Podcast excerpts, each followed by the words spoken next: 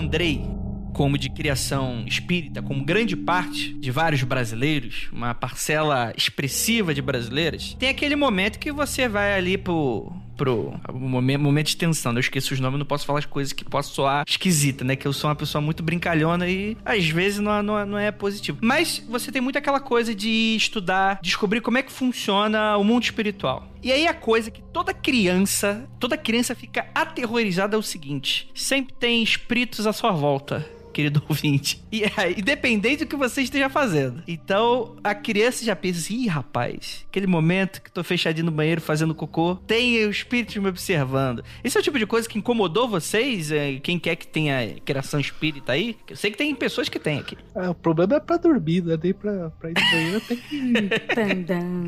o ambi o ambi os, os odores ajudam a gente, né?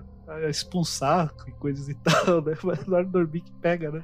Ah, o espírito não também tem os todos os sentidos. Aí realmente vai ficar complicado. Se junta só pra quando tá saindo pão do forno, né? Mas e o restante de vocês? Eu vou fazer um outro complemento. É, foi uma coisa interessante que você falou, que você disse assim, assim como de família espírita em muitos brasileiros. Isso é uma coisa muito comum, né? Apesar da gente estar num país que principalmente nos anos 80, nos 90 90 foi mais católico ainda, o espiritismo ele cresceu muito no Brasil. E é bem comum a gente ter família católica barra espírita ou, ou os dois juntos. E mesmo quem não, não teve acabou conhecendo também, né, histórias e essa relação. Eu também sou de família espírita, uh, meu pai, a família do meu pai toda são até hoje. Eu pratiquei, né, estive envolvida uns 15 anos também, dei aulinha, aulinha na escolinha também, muita coisa. Mas você tinha medo do espírito te observando quando você fazia coisa que não devia? Então, né? É complicado.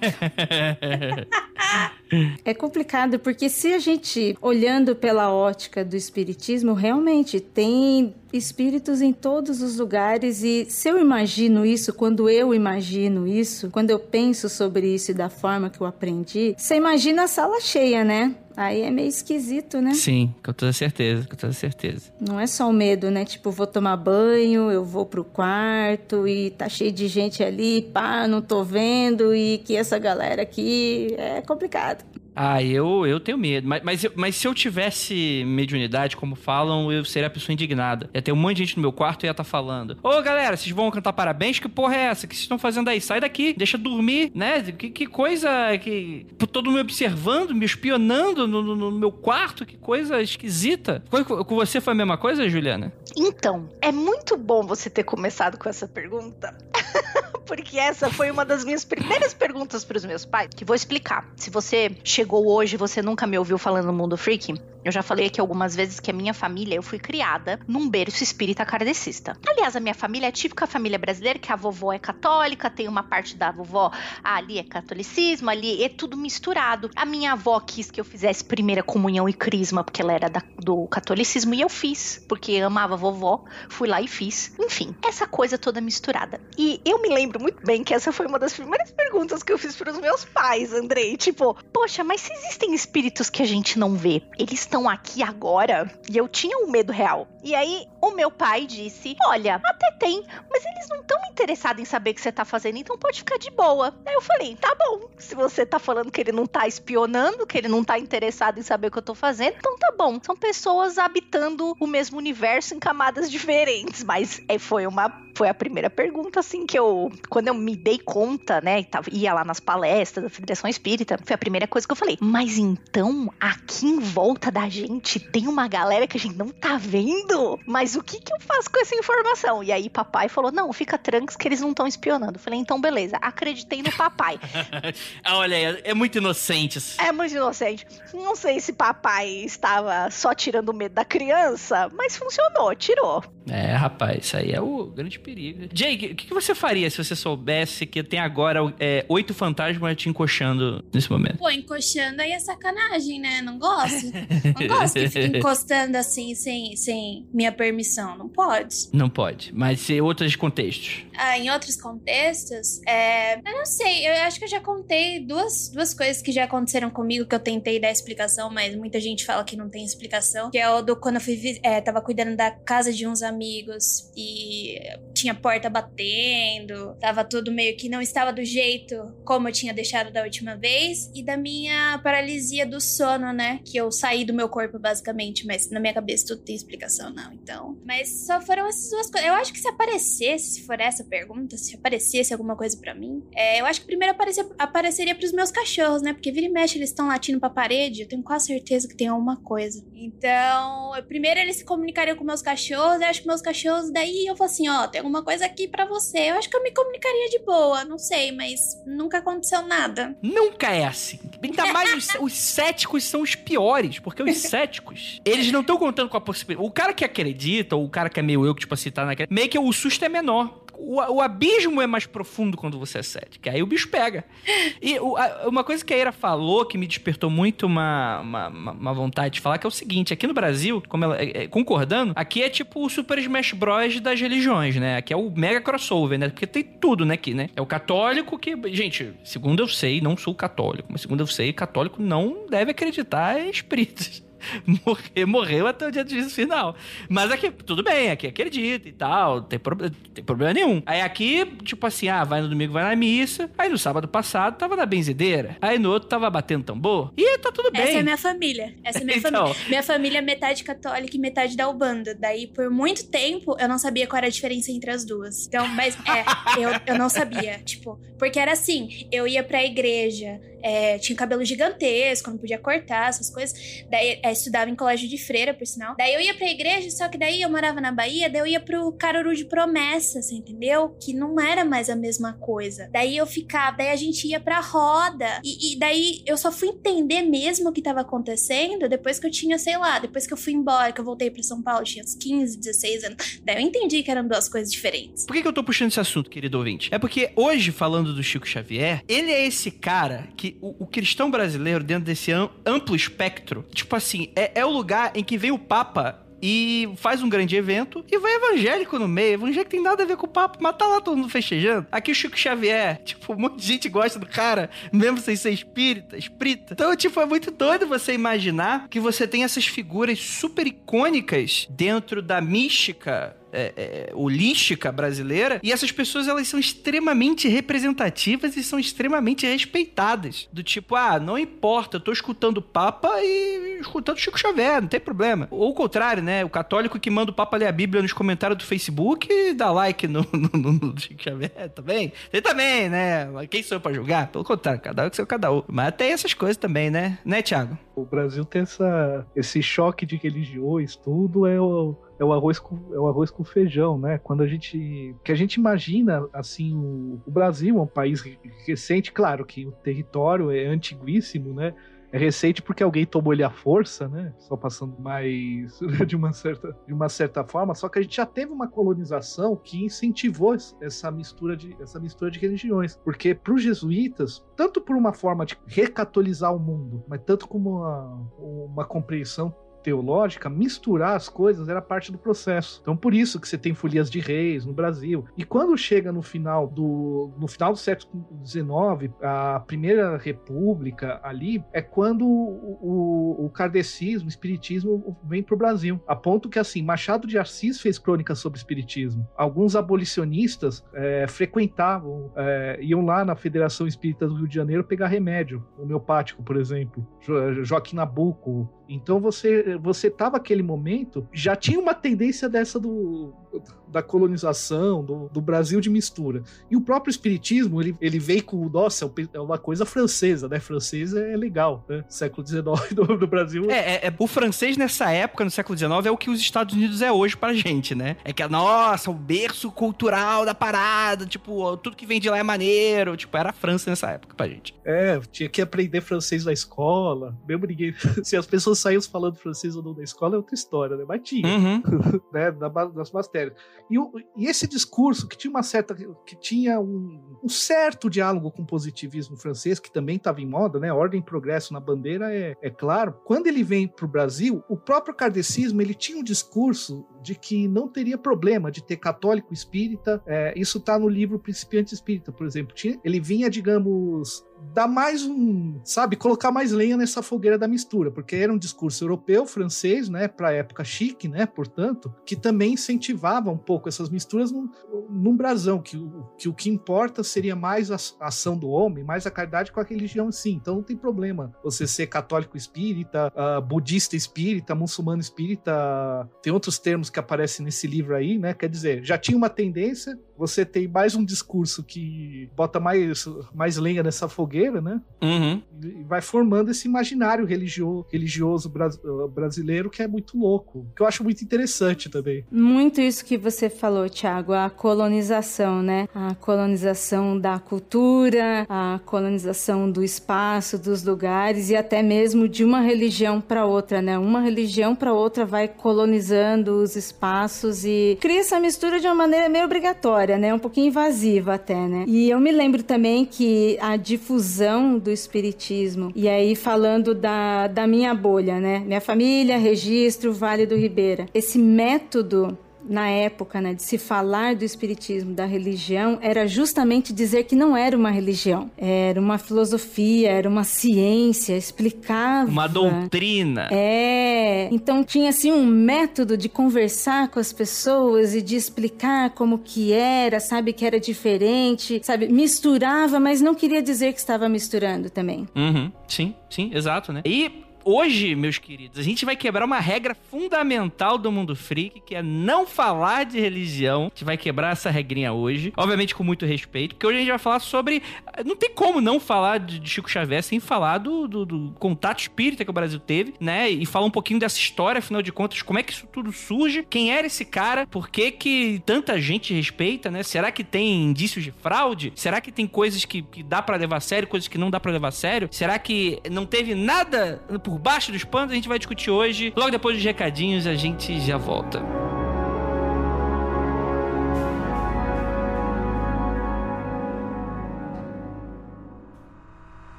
Não há nada de errado com seu áudio. Adentramos agora através dos seus sentidos. Estamos preparando você para o que vai acontecer nos próximos minutos além do que conhece por tempo e espaço. O contato com algo além. Não conte para ninguém e nunca olhe para trás, pois este é Mundo Freak Confidencial.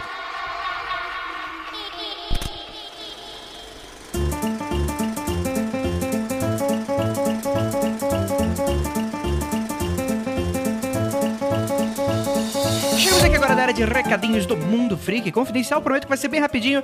Alguns minutinhos só do seu tempo livre e a gente já vem para esse podcast que ficou extremamente doido. Gente, antes de qualquer coisa, deixa eu dar um pequeno aviso para você que tá aí. É, a gente não se propõe a falar muito de religião, apesar de vários dos temas serem correlatos, assim, encostarem no tema, né? Mas a gente não fala diretamente de religião justamente porque a gente sabe que dá polêmica, dá treta, que, enfim, né? A gente tá lidando com a fé das pessoas, com a visão de mundo das pessoas. A gente abriu uma pequena exceção para falar da vida desse homem, na minha opinião, incrível, que esteve com a gente durante um tempo. E para isso a gente precisou falar do que ele acreditava e qual meio ele estava inserido, certo? Por isso mesmo, chamamos o Thiago para dar uma força na gente, né? Evitar que a gente falasse alguma besteira e tal.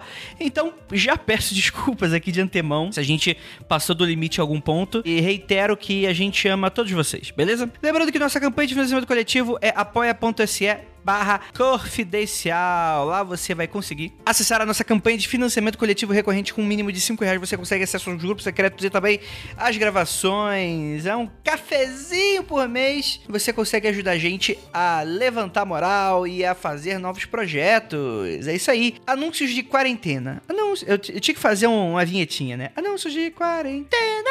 Aqui. Bem, é, a primeira é a Karina Roma, que é tatuadora e ilustradora. Ela é do interior de SP e desenvolve, além disso, o trabalho de ilustração. E ela tá com um projeto bem bacana. Ela está criando ilustrações para, para um baralho de tarô que pretende finalizar todas as cartas. O projeto é bem independente e o diferencial que das cartas, né, que são baseadas no baralho clássico do Rider Waite, que talvez seja o, o baralho mais popular que você tem aí, né, é que ela coloca toda uma estética de universo de tatuagem e inspirações de lugares e pessoas que ela mesma conheceu. Então, é um projeto bem pessoal e bem bacana. Ela manda muito bem. Inclusive, mandar um beijão para ela, Karina, seus desenhos são demais. Parabéns aí. E a ideia é que ela desenvolveu uma forma de financiar esse baralho de maneira diferente. Ao invés do clássico 60 dias tudo nada, ela abriu um perfil no Patreon e você pode fazer parte desse projeto. E parecido com o que a gente faz aqui no Apoia-se. E no caso, você vai acompanhar esse projetão de tarô. E lembrando que o tarô, ele é algo que realmente é algo que demora, que leva tempo e esse tipo de coisa. Então, eu achei a proposta super bacana para você que quer acompanhar uma artista que ela é incrível e acompanhar todo esse processo artístico.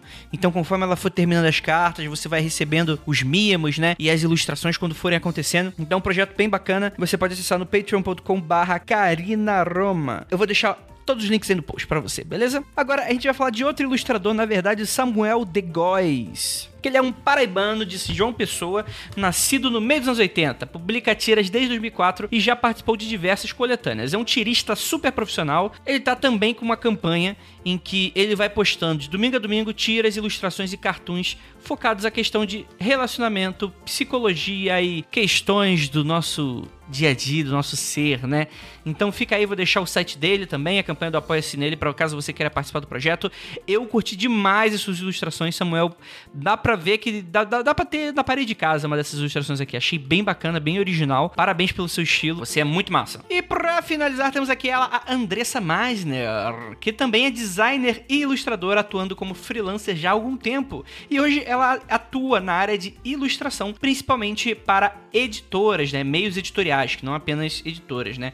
Além, é claro, de vender prints originais dos seus trabalhos. Então, assim, o trabalho dela também é incrível. Você pode acessar aí andressameisner.com é, acho que tá um pouquinho complicado da pessoa escrever isso aqui, mas eu vou deixar também no post, você vai conhecer o trabalho da Andressa, que é show de bola também, junto com essa galera. Cara, a gente só tá com um artista incrível aqui, então aproveite que são pessoas que estão aí passando aí pela quarentena, é, infelizmente não podem sair, fazer feira, vender seus livrinhos no boca a boca, então é uma forma aí de vocês apoiá-los em projetos incríveis. Veja, entre, se você curtiu a ilustração, considere apoiar também junto com a gente, beleza? Prometi que seria rapidinho e foi rapidinho. Bora agora pro podcast que ficou bem bacana, então prepare-se para conhecer a vida e a obra desse homem que marcou os brasileirinhos.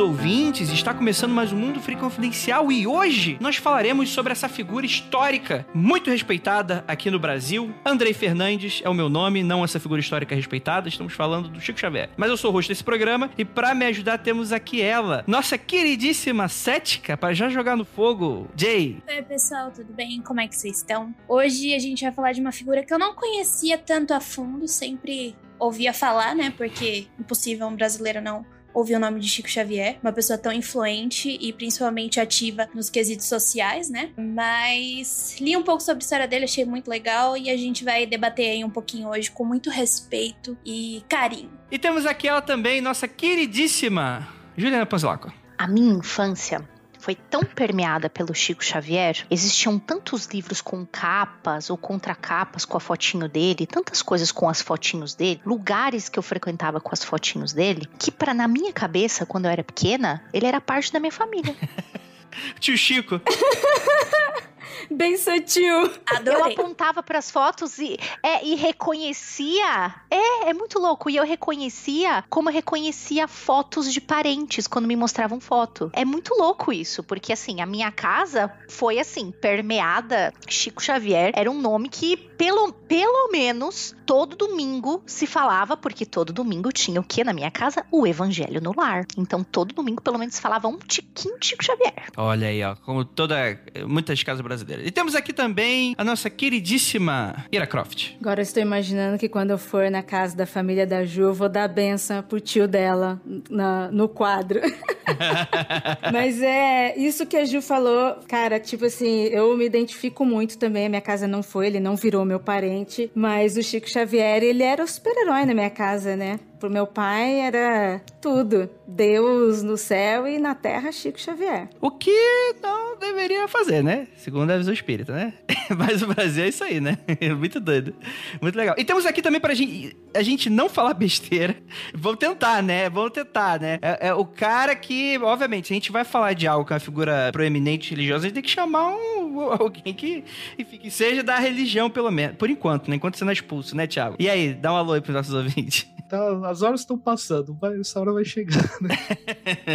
essa hora, né? Mas eu, eu também, né? Eu, eu cresci em família espírita, como bom adolescente, joguei tudo pra cima, não queria saber passei uma fase Wicca, é, esotérico maluco, que acredita em, em que mistura Blavatsky, Blavatsky, Grace e alienígenas e tudo, né? Na adolescência eu tive essa, tive essa fase, tive acesso à fase ateu também, né? Digamos assim, não, não declarada. Passou por toda a fase mesmo, né? Tipo, todo, todo aspecto. Muito bom. E, que, e quem é você, tipo assim? Por que, que você sabe tanto? O que, que, que você é hoje? Eu me, eu me considero espírita, assim, né? Eu tenho uma, uma certa atuação de escrever algumas coisas, né? Em jornal tal. Não é por isso que não, não é por isso que eu considero alguém que queira converter outra pessoa, né? Para minha forma de pensar, bem pelo contrário, né?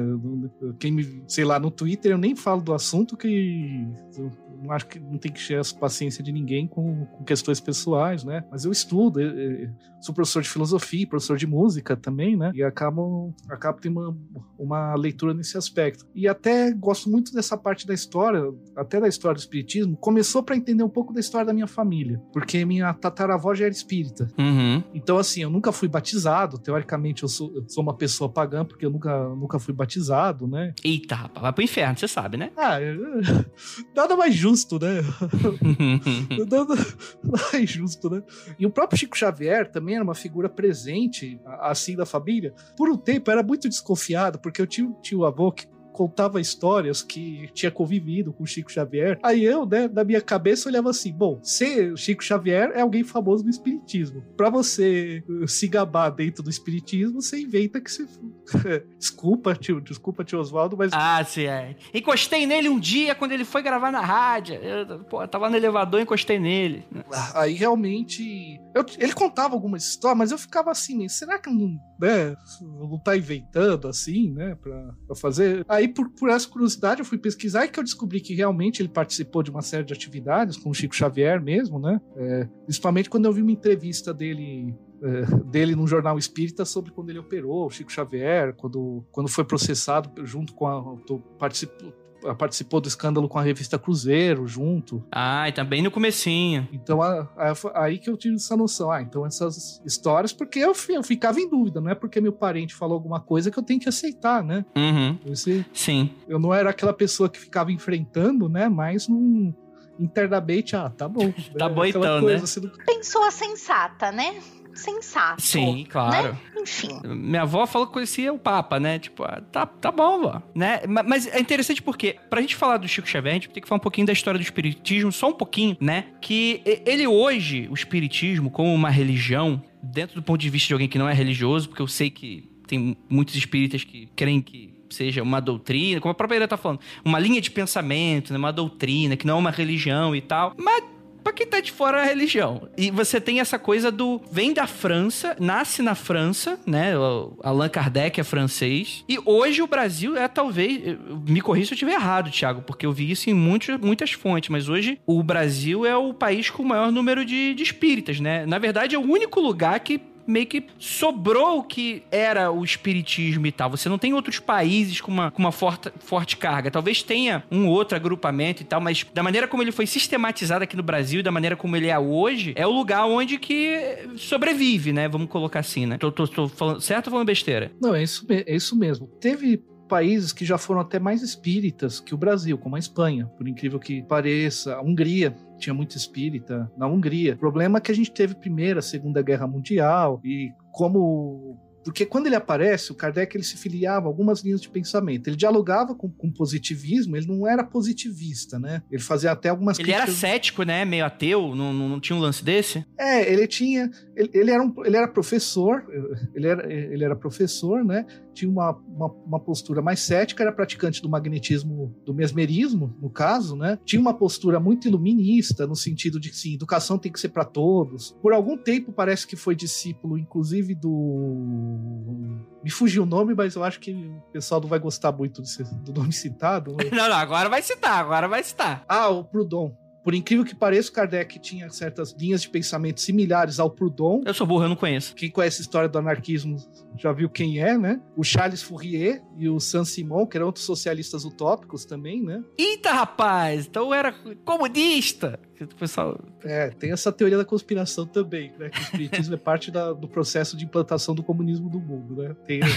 uns caras que defendem essa doideira aí. Mas, é, então ele tinha, ele tinha essa visão. Ele e a esposa brigavam para eram favoráveis que as mulheres tivessem direito de estudar, tudo, e começou a estudar. Então ele propôs inicialmente uma linha de o Espiritismo, quando ele propõe inicialmente, era para ser uma linha de pensamento mesmo, mas tanto por pressões sociais, até porque tava no, a França estava no meio de uma ditadura em que, para você publicar um livro, certos órgãos tinham que ser lidos, a própria Sociedade Espírita Parisiense. De vez em quando a polícia ia disfarçada para ouvir as reuniões tem documentos na França recentemente estudados que mostram esse tipo. Então era um contexto muito, muito complicado. Ele queria fugir do termo religião num sentido mais de, de culto e de institucionalização. Esse sentido da religião ele não gostava, mas ele aprova o sentido religião quando falam de um laço de pessoas que se ajudam e têm um pensamento em comum. Isso se espalhou pela Europa por um tempo, depois teve um resfriamento, até porque depois da Primeira Guerra Mundial, o mundo entrou numa certa depressão, né, né pandemia de gripe espanhola, depois Segunda Guerra,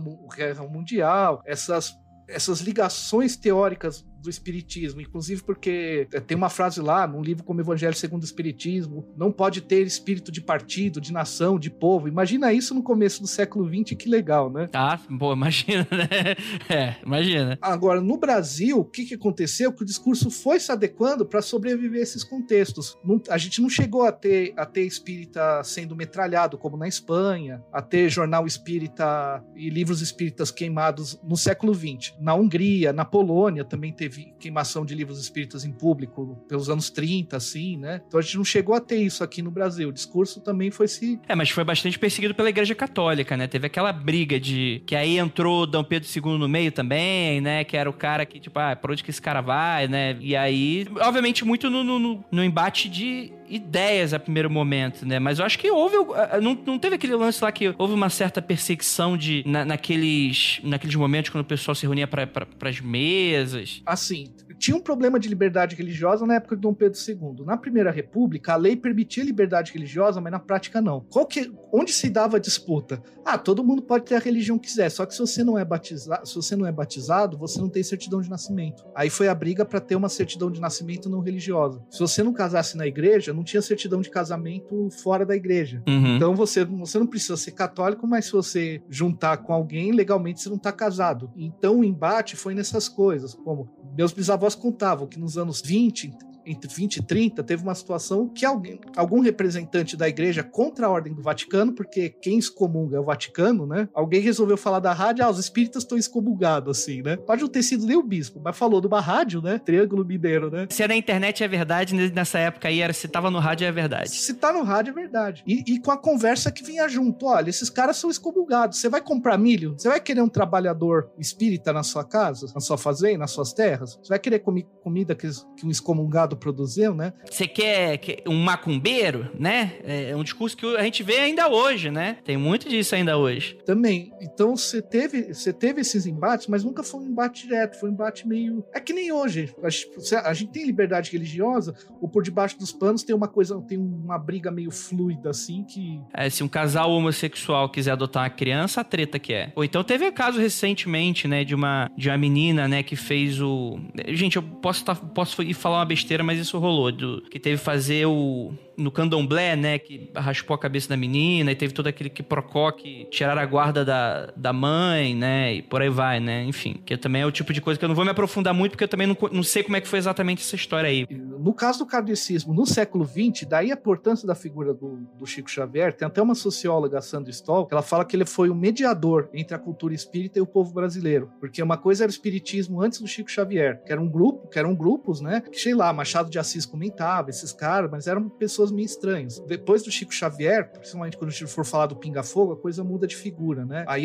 depois Pinga Fogo, as novelas espíritas e por aí vai. Mas assim, nos anos 30, por exemplo, entre 30 e 40, chegou-se a pensar em considerar o espiritismo, e o termo espiritismo na época era kardecismo, umbanda, candomblé, qualquer coisa que qualquer coisa que não fosse né, catolicismo, protestantismo, estava nesse rol, né? Uhum. Considerar problema de saúde pública. Qualquer necromancia. Exatamente. É, considerar um problema de saúde pública, anos 40. Todo mundo sabe como é que eram os hospitais psiquiátricos da época. Qual foi o projeto lançado numa, na Associação Brasileira de Psiquiatria da época, né? Foi só um projeto lançado, mas ter o projeto já é triste. Ah, vamos liberar para fazer qualquer tipo de experiência para curar essas pessoas. Quando você vê o que o pessoal já fazia, fala, meu, você quer abrir ainda mais? E houve esse, e houve esse tipo de questão na própria ditadura militar houve tensões, alguns centros espíritas meio que se resguardaram, principalmente quando a opinião pública começou a mudar em relação ao espiritismo, e tinha centros que tinham que entregar se, as chamadas federações, né, que tinham que entregar os centros não federados para a polícia poder entrar. Normalmente os não federados eram banda, tal. Aí, aí cada federação, eu não vou mencionar umas para não para não trazer esses para não, não trazer, mas por exemplo, em São Paulo se denunciava centro de umbanda tudo, aí a polícia entrava e quebrava. A do Rio de Janeiro deu um jeito de falar que assim, a FEB, né? Não, é uma forma de espiritismo, sabe? Faz todo um argumento meio que para dizer, vocês não podem entrar lá, né? Sim, tentou abraçar de alguma forma para para não acontecer é, esse tipo de coisa. Até tá? o que gerou não era muito comunicado porque dessas decisões, né? Mas hoje é, é, registrando, então você teve teve várias tensões. O que segurou realmente foi ter sido ter tido militares espíritas, né? E pessoas fazendeiros e advogados, principalmente no Rio de Janeiro que era a capital. Isso segurou por um, por um tempo, mas quem realmente mediou o espiritismo, digamos assim, é, entre esses grupos que tinham. O espiritismo chega ao mesmo tempo no Rio Grande do Sul, no Nordeste, é, no Rio de Janeiro e vai entrando pelo Vale do Ribeira, né? Onde a ilha se criou e tudo mais. Então eram grupos meio afastados. Depois da figura do Chico Xavier se tornar pública, aí que a opinião pública realmente começou a mudar. Isso que está falando é muito interessante porque, gente, a gente precisa sempre estudar a história para a gente não repetir certas coisas, né? Então, às vezes a gente vê umas figuras, uns centros de poderes mudando de um lado para outro e você vê hoje, por exemplo, espíritas aprovando perseguição contra outras crenças, né? O que é muito doido quando você para para estudar a história do espiritismo, né? Algo que você não deveria, enfim. Mas falando sobre o Chico Xavier, ele nasce nesse, nesse interim que você tem toda essa conturbação, né? E é muito interessante que tem um personagem no início da vida do Chico Xavier, que é o padre, que é o, o, o Chico, ele era, ele era católico, né? Ele nasceu em 2 de abril de 1910. Ele morreu quase 100 anos. O nome dele completo é Francisco Cândido Xavier, teve oito irmãos e era filho de João Cândido Xavier, que ele era vendedor de bilhete da loteria, e da Maria João de Deus, uma lavadeira católica. Os dois eram analfabetos, que era muito comum na época, e também a mãe dele falece, né? Inclusive vai ser o, o vamos dizer assim, uma personagem constante, né? Porque a imagem de, do Chico Xavier, como de diversos outros místicos, vamos colocar assim, tem muito essa coisa de como é que era a infância dessas pessoas, né? E era do, do Chico dizia-se, né?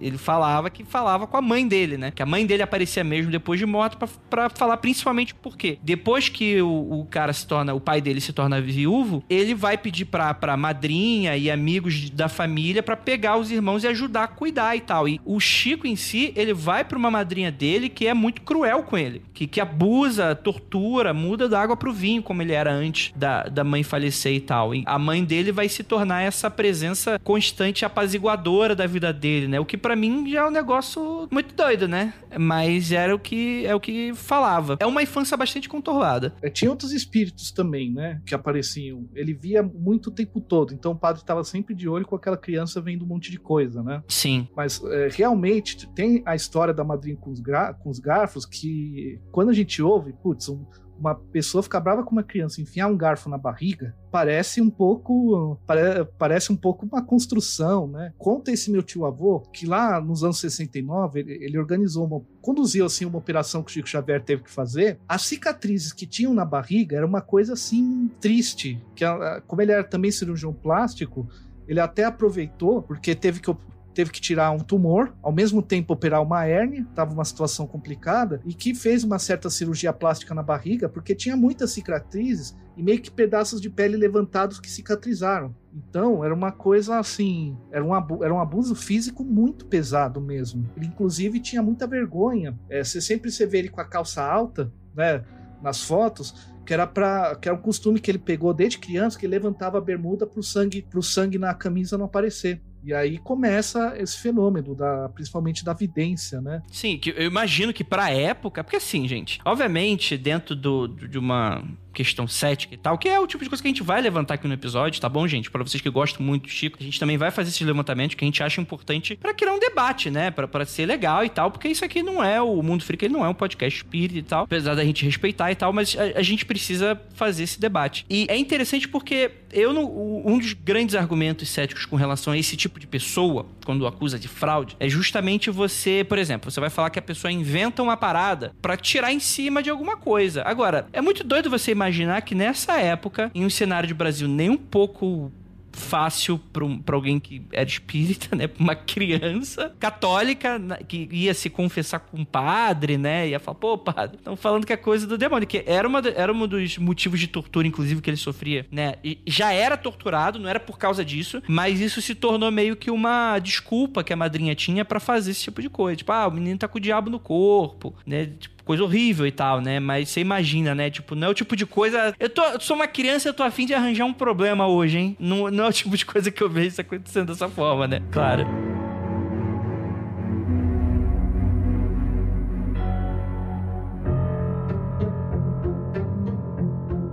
Agora que o, o Thiago falou um pouco mais sobre a infância dele, ele tinha cinco anos quando isso acontecia, né? Isso se torna. pesa muito mais no meu coração, porque a gente sabe que os maus tratos que ocorrem com crianças nos primeiros anos de idade faz com que muda, mude totalmente a percepção de mundo dela e principalmente a autoestima dela e como ela vai se comportar perante o mundo. E eu também li um pouco que a madrinha do Chico Xavier vestia ele como menina. Obviamente que essa não é a questão aqui, mas quando uma criança ela se aventura a brincar com, com roupas de meninos ou roupas de menina, isso é saudável porque ela tá ali é, enfrentando a questão da, da identidade dela. Isso é muito bom. Mas quando você é forçado, você acaba impondo na criança de que ela não é querida, de que ela não é aceita, de que ela não, o ambiente dela não é aquele. Você entendeu?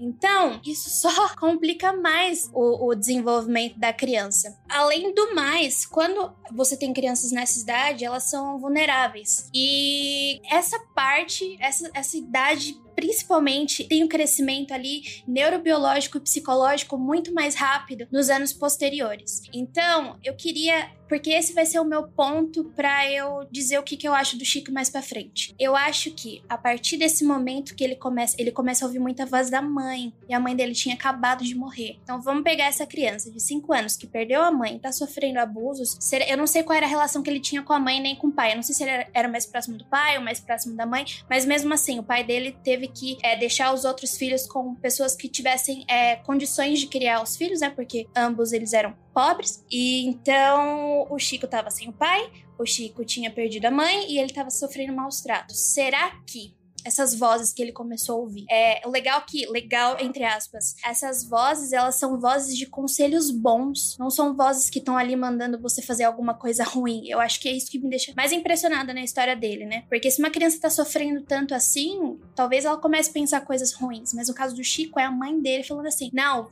vai passar, aguenta que você vai conseguir. Então a gente tem a voz da mãe dele como consolo, como algo que, que tá falando, aguenta firme que você vai conseguir passar por isso. Então, será que essas vozes, na verdade, não era uma, uma válvula de escape do Chico para ele conseguir passar por tudo aquilo que ele tava passando? A gente tá falando de 1910, de 1920. É, mais para frente a gente vai, vai ver que o Chico, ele foi ele gostava muito de ler e ele foi forçado a parar de ler porque era muito fantasioso e que provavelmente eram os livros que que estavam dando ideias. Sim. Não, é o que os livros. Não é que os livros eram fantasiosos, mas é o que o padre aconselha, né? Isso. Fala, ó, tira o livro do moleque, deve ser isso que tá fazendo a parada, né? Então imagina, se alguém tira. Eu, é, eu sou uma. Calma. Eu sou uma pessoa muito apegada aos meus. Olha aí o espírito do Chico e bater aí, e falando. Emanuel, que... calma, Emanuel. Olha calma. aí, olha aí. Eu não tive, eu não fui criada com, com televisão. Meus pais me. Eu tive uma criação muito rígida e meus pais me incentivaram muito a ler. Se alguém me tira meu livro nessa idade, eu acho que meu mundo acabava, você entendeu? A minha construção como pessoa foi feita a partir dos livros. Eu sou o que eu sou hoje pelas coisas que eu li e, e, e como eu fui estudando tudo isso, você entendeu? E tem uma hora que, que eu li que fala assim: quando o Chico Xavier começou a estudar sobre o, espiritismo, né? Ele encontrou o espiritismo, ele viu os livros. A mãe dele falou para ele: "Não, aqui é o seu lugar". É como se a gente, sei lá, um exemplo bem ruim, mas sabe quando a gente come pão de queijo, aquele pão de queijo tem o sabor do pão de queijo que a sua avó fez, você lembra da voz da sua avó falando: "Ah, toma aqui o pão de queijo". Eu sinto muito isso do Chico, você entendeu? É algo que você busca, né, que é querível, né? Isso, isso. E... Você tá tentando reproduzir de alguma maneira um conforto, né? Exatamente. Exatamente. Então, eu acho que o Chico, ele foi moldado por tudo que aconteceu na, na, na infância dele, com certeza absoluta. E eu fico muito feliz dele ter virado a pessoa resiliente, altruísta que ele virou, porque a gente vê que muitas crianças também. É isso, essa é a, a, a coisa misteriosa que existe entre a psicologia e a questão social. A gente nunca sabe como esse tipo de coisa vai influenciar uma criança ou uma adolescente. Você pode virar pro bem tanto pro mal, entendeu? E o Chico Xavier virou uma pessoa maravilhosa, porque, gente, quantidade de coisa que ele fez sem levar crédito de nada é impressionante. Então eu queria pontuar bastante isso durante o decorrer da história. Isso, isso é legal, porque o que, o que você DJ tá falando é algo que é muito de senso comum. Quando você tem um vilão, é muito comum dentro de um filme você mostrar que o vilão só é vilão porque ele teve uma infância complicada. Então é de senso comum que se você tem uma infância difícil, é capaz de você ficar um psicopata, né? Pelo menos é tipo assim, obviamente, eu tô tirando isso do, do, do nada, do vazio. Tô falando sobre senso comum, que, que é, é, é tipo assim, é o que é né? Eu não queria falar isso, mas quando eu comecei a ler a parte, eu até fiquei assim, gente, isso aqui é Chico Xavier mesmo? Porque tudo que aconteceu com ele é horrível. Isso é muito comum quando eu estou lendo uma biografia, por exemplo, não estou falando que o Chico Xavier é isso, mas quando eu estou lendo a biografia de um serial killer, entendeu? Daí eu falei assim, gente, não, tá errado. Isso só mostra nem todo mundo que sofreu maus tratos com, é, quando criança vira ou médium ou criminoso ou alguma coisa do gênero, entendeu? É essa uhum. a fantástica. É, fantástica não, é a coisa que eu não sei explicar. Eu acho, eu acho sociologia e, e filosofia e psicologia coisas extremamente difíceis porque eu não consigo explicar muita coisa. Então, não tem um padrão, sabe? Não Física tem... que é fácil, né? Vamos falar de buraco negro aqui agora. Olha, dá, dá pra encaixar as contas aí que resolve. Na psicologia, não. é. Então, eu acho que é, é muito sensacional a, a, história e de como e como e quem o Chico Xavier virou. Sim. Só para trazer mais umas, uns elementos pro raciocínio que, que a gente tá fazendo, né? Mesmo você, digamos, o, o Belieber, eu sempre acho importante também é, sempre, sempre olhar para um outro lado, né? Até porque para manter um equilíbrio de vida, né? Não tem e se adicionar mais elementos, ele tinha mais proximidade com a mãe, até porque quando depois ele vai se aproximar da, da sua segunda mãe, né? Que segundo a voz, segundo o espírito da mãe dele, seria um anjo enviado para ajudar ele, né? De uma certa maneira. Eu também acho que tenha sido, viu? Eu também acho que tenha sido. Poxa. é. E ele já tinha problemas com o pai aos cinco anos. Por quê?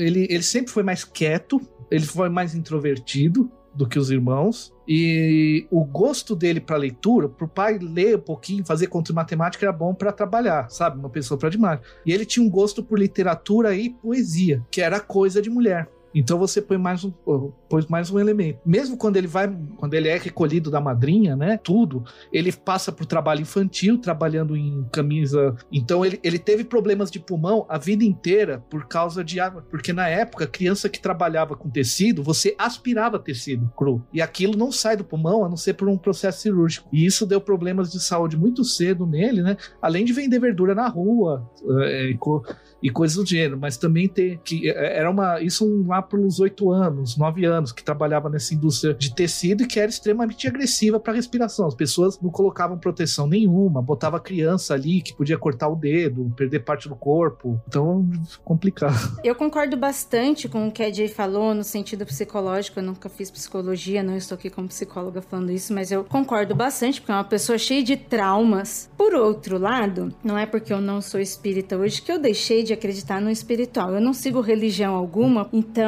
não é porque eu não estou envolvida com isso que eu deixei de acreditar e eu acredito nas coisas que o Tiago fala, porque eu vivi isso, eu acredito no espiritual. Então, ao mesmo tempo que eu também concordo com a Jay e que isso é isso não é só porque ela está falando, está claro na vida do Chico que foi um trauma, foi uma ruptura, e isso transforma, isso muda pessoas, não só criança como adultos também, assim como isso acontece com a gente, isso também é muito mais natural do que a gente pensa, é porque quando a gente está falando sobre uma pessoa, estamos fora da gente, a gente esquece de nos incluir nas situações também. E isso também é muito comum e é muito natural das pessoas de, de termos traumas em nossas vidas ou mudanças em nossas vidas que nos fazem mudar completamente de um cético para um religioso, de uma religião para outra, de uma magia, de a pessoa conhecer magia, todas essas coisas. No decorrer das nossas vidas, a gente também tem essas mudanças. Uma pessoa que está dentro do ocultismo, ela também muda de ordens, ela também muda conforme aquilo que ela está estudando, aquilo que ela está absorvendo,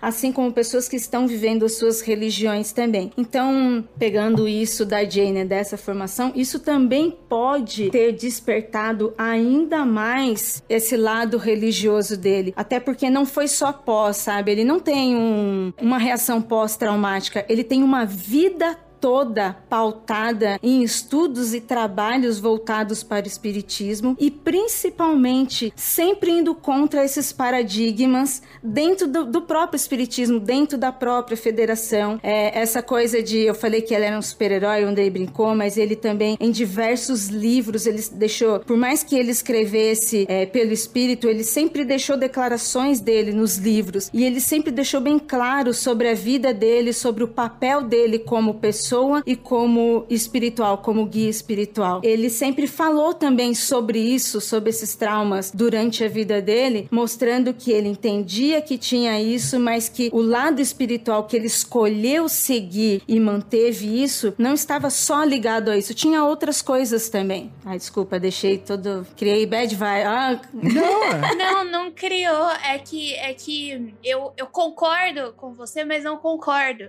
Então eu tô aqui no embate na minha cabeça, eu tô pensando, entendeu? Mas é muito interessante isso, que tem uma hora que, que, que ela se vai, né? Que a mãe se vai falar, ô, oh, preciso dar um... O que é muito interessante quando você para, porque obviamente, né? Se a pessoa acredita ou não acredita, vai muito da questão da narrativa, mas a mãe se vai justamente no momento em que o Chico, ele se afasta, né? É meio que... Ele passa meio que por um momento de provação e meio que as coisas começam a mudar, né? Que aí você tem essa coisa dele trabalhar na fábrica, tem um pouco de afastamento, ele começa a trabalhar, começa a fazer umas outras coisas, né? O pai dele se casa novamente e aí aí a madrasta dele pede para reunir de novo os filhos. E aí a madrasta, enfim, não sei se é boa ou ruim, mas em comparação com, com a madrinha é muito melhor, né? É, nesse caso a madrasta é boa, a, a madrinha que é ruim. Mas você tem toda essa criação e tal. E o que é muito interessante, né? Que apesar disso, o espírito nunca foi embora, né? Segundo relatos, né? E que ele cada vez mais se sentia desencaixado com relação às coisas. Porque ia pra igreja e o padre falava, isso aí não meio que não pode, né? Não, não, não tá podendo, não tá podendo.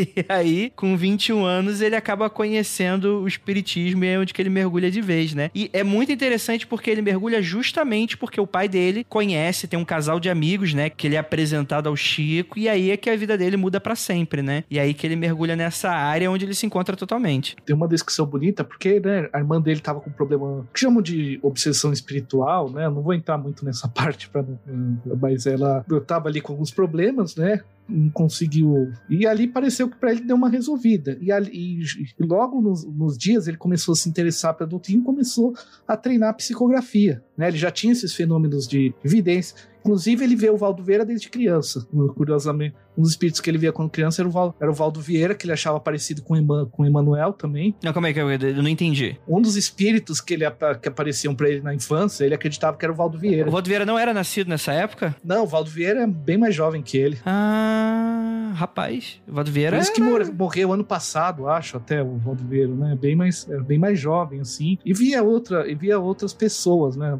Dizia ele que a função desse espírito que ele identificou como Valdo Vieira era tipo, não faz tal coisa que senão ela só toma cuidado que não vai por aí, não, não faz tal coisa que senão sua, é, sua madrinha vai bater em você e tal. Então dava uma ajudada ele escapar dessas situações, né? Mas quando ele começa a treinar psicografia, tem um relato é, é interessante porque se você compara o relato dele de como ele sentiu o fenômeno e você comparar com outros que praticam psicografia, eles classificam como chamado médium semimecânico, que você que sente um formigamento no braço, né? E que a escrita é mais rápida do que o normal, só que se você tirar o lápis, o, o, o lápis do papel, você não sabe mais o que escrever, que é essa característica semimecânica, né? É porque é bom explicar para o ouvinte que não sabe do, do rolê, é que existem diversos tipos de desse tipo de coisa. Tem, tem, tem, segundo dizem, né? Tem espíritos que ditam e a pessoa só escreve o que está sendo ditado, né? Inclusive, algo, um rolê fora do espiritismo, a gente tem a telema, que é o que acontece com Crowley no, no Egito. O, pelo que eu sei, o espírito vai ditando para ele e ele vai escrevendo o que ele tá escutando, né? Tem outro outro exemplo também que são o material de Sete, que ficou bastante famoso nos Estados Unidos na década de 60, que era também um espírito que começou a ditar para um casal que tava eles estavam pesquisando para um livro que eles iam investigar o que, que existia no mundo astral e tal, eles compraram uma tabuija, aí eles iam começavam com a tabuija e tal, e de repente apareceu o espírito, oh, larga essa porra pra lá, eu vou ditando o que vocês têm que escrever. E aí a mulher foi escrevendo e tal, e isso foi um dos um dos grandes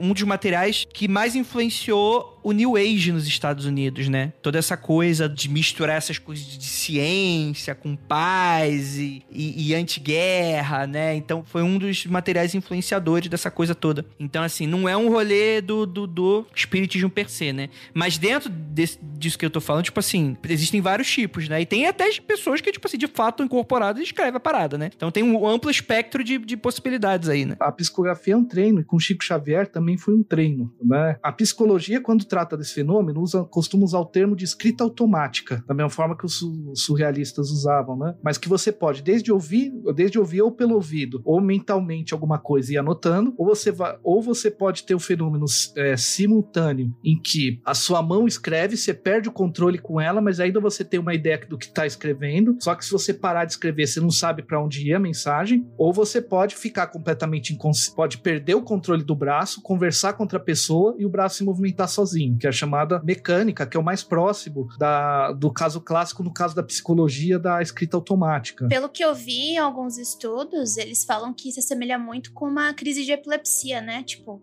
as áreas do cérebro que começam a atuar nesse momento é muito semelhante quando uma pessoa tem uma crise de epilepsia. Por exemplo, o Chico Xavier nunca foi diagnosticado com isso. Quando faz o exame durante o trânsito, tem, esse, tem essa semelhança. Ele começa de uma forma semi-mecânico e vai caminhando para uma psicografia mecânica. O que ele psicografa inicialmente são poemas. São poemas e orientações. Na época, tinha uma prática chamada receituário mediúnico, que atualmente não se usa mais no meio espírita, que é quando o médium psicografa orientações ah, para ou dar conselhos de vida, ou às vezes é, receita plantas para tratar de alguma doença, ou homeopatia, é, ou coisas do gênero, né? Então ele começou a praticando esses dois elementos na psicografia e posteriormente ele desenvolveu a incorporação e alguns outro, e outros tipos de outros tipos de fenômenos. É, a poesia chamou muito atenção por causa que gerou o primeiro livro dele, que é o chamado Parnasso do Além Bonito, bonito. É. é lógico que eu já li esse livro, meu Deus. A edição original é assim, pequenininha. Imagina um tijolo a edição de hoje. Mas originalmente era um livro pequenininho. Um livretinho. Era, era alguns poemas que foram aumentando ao longo das edições. Monteiro Lobato comentou esse livro, fez uma crítica sobre esse livro. É, Humberto de Campos, que era um cronista famoso da época também. Então esse livro, uh, aí começou a se discutir o fenômeno Chico Xavier pela proximidade do estilo daqueles poemas com os autores. Quando a gente lê hoje esses primeiros poemas, a gente estranha essa reação dos escritores da época, mas porque posteriormente o espírito Emmanuel, que se coloca depois como guia espiritual de Chico Xavier, não tinha aparecido para ele ainda. E quando o Emmanuel aparece, ele vai mudar os poemas, porque falando que os poemas não eram exatamente espíritas. Augusto dos Anjos, por exemplo, gosta de falar coisas mais pesadas tal. Então, quando a gente vê hoje, parece bem estranho, mas tem até uma tese, foi feita até uma tese comparando esses poemas da primeira edição que tem uma proximidade realmente muito grande em termos de estilo, de escolhas de palavras, coisas que nas edições posteriores, para tornar o texto mais espírita, digamos assim, né, foi se perdendo e foi se acumulando mais poesias e tal. Uhum.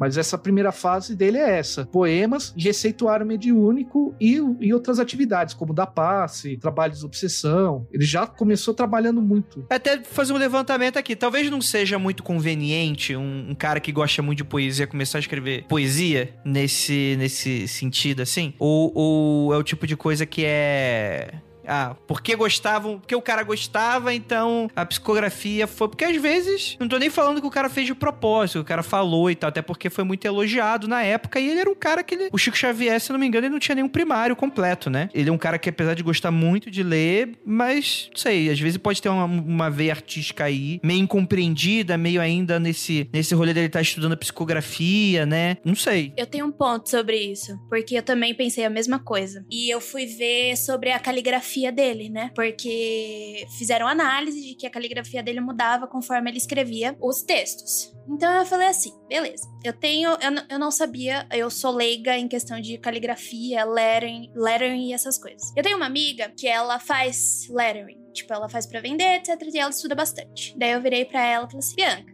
diz uma coisa, você faz lettering, tipo, não muda não o o jeito que você escreve, você pode escrever de várias formas, certo? Você pode ter sua letra original e ao mesmo tempo você pode escrever com várias outras fontes. Daí ela virou para mim e falou assim: "Olha, não é bem isso. Primeiro que são duas coisas diferentes. Caligrafia é uma coisa, tem todo um estudo e o lettering é basicamente você desenhar letras. Então não tem nada nada a ver. Porém, ela me mostrou, ela fez uma comparação. Olha, eu fiz um, um, desenho e eu vou te mostrar uma outra pessoa que fez o mesmo desenho. Daí eu falei assim, beleza. Daí ela falou assim, dá pra ver a diferença? Daí eu falei assim, bom, logicamente dá. Daí ela falou assim, não importa. Onde quer que você vá, você vai ter o seu jeitinho, a sua característica. Não tem como mudar. É aquele lance da assinatura, né? Tipo, existem, é, é, existe uma ciência que, tipo assim, por mais que você finja que não é a sua letra, existe sempre aquela curvinha do L que você vai fazer. E tem pessoas que analisam, que são que se dedicam a analisar isso justamente para fraude, né? Não nesse caso espírita, mas tipo assim, fraude processual, fraude de contrato. Exato. Fraude desse tipo de coisa, né? Daí eu peguei e falei assim: legal. Então quer dizer que caligrafia e lettering não são as mesmas coisas, não tem como fazer essa comparação. Então, e se uma pessoa for ambidestra? Ela escrever como esquerda e escrever como direita. E aí? Ela vai ter a mesma característica? Daí ela pegou e falou, falou para mim assim: bom, eu tenho um professor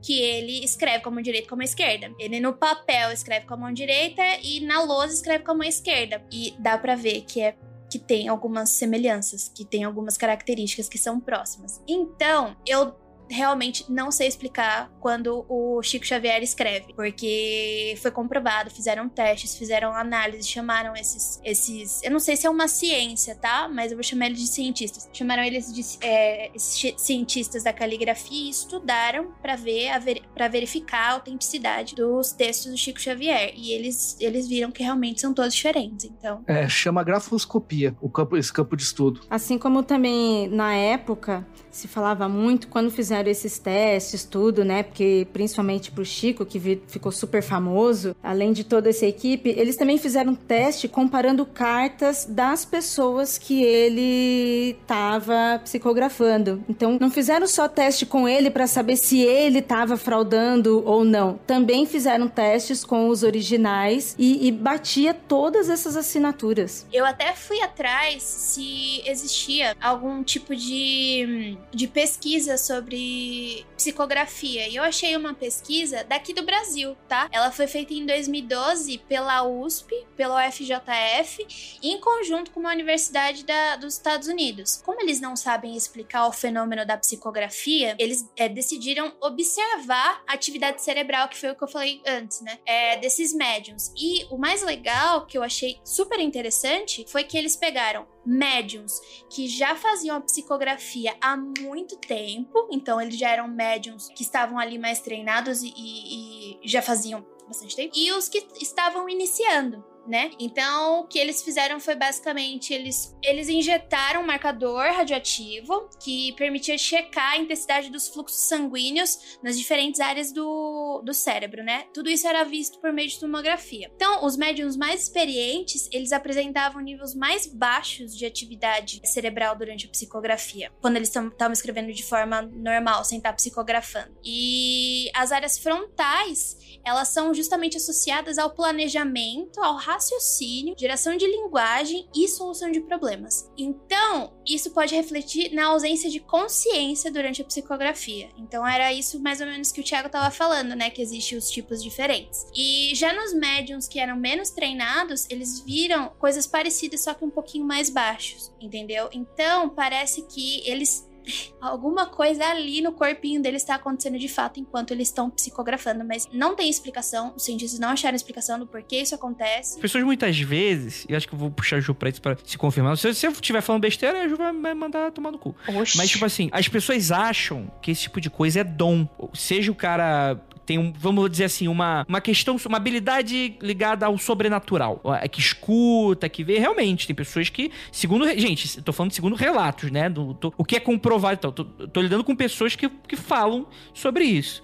Tem pessoas que nascem com a parada. Mas a grande maioria das pessoas que tem a parada conseguiram mediante a treinamento. Então, esse tipo de coisa, tipo assim, de fazer uma evocação e conversar com o tinhoso ali do outro lado do espelho, não é o tipo de coisa que tu faz assim de. Ah, vou fazer o, seguir aqui o ritual como se fosse eu tivesse na instrução ali do livro da, da Ana Maria Braga e vai sair o bolo bonitinho. Não. É uma parada quase como se fosse um. Dependendo da, da pessoa, quase como se fosse um músculo. Então, isso pode ser uma explicação para isso, que, tipo assim, é obviamente que pro cético é conveniente tu pegar o início da psicografia pro cara pro final. É conveniente, pô, o cara melhorou a psicografia, mas não é o outro cara que tá psicografando ali, caralho. Mas o que, que você acha, Ju? Eu tô falando besteira? Não, você não tá falando, e eu achei legal você puxar isso, porque ontem eu falei do Magicando por um viés ocultista, e hoje eu vou falar sobre um, um viés de vivência, não minha, mas dos meus pais tá? O meu pai e a minha mãe trabalharam por muitos anos na Federação Espírita do Estado de São Paulo. Inclusive, amigos dos meus pais são amigos do Tiago. Tipo, a gente descobriu assim que o mundo é muito pequeno. Então descobrimos que eu conheço uma moça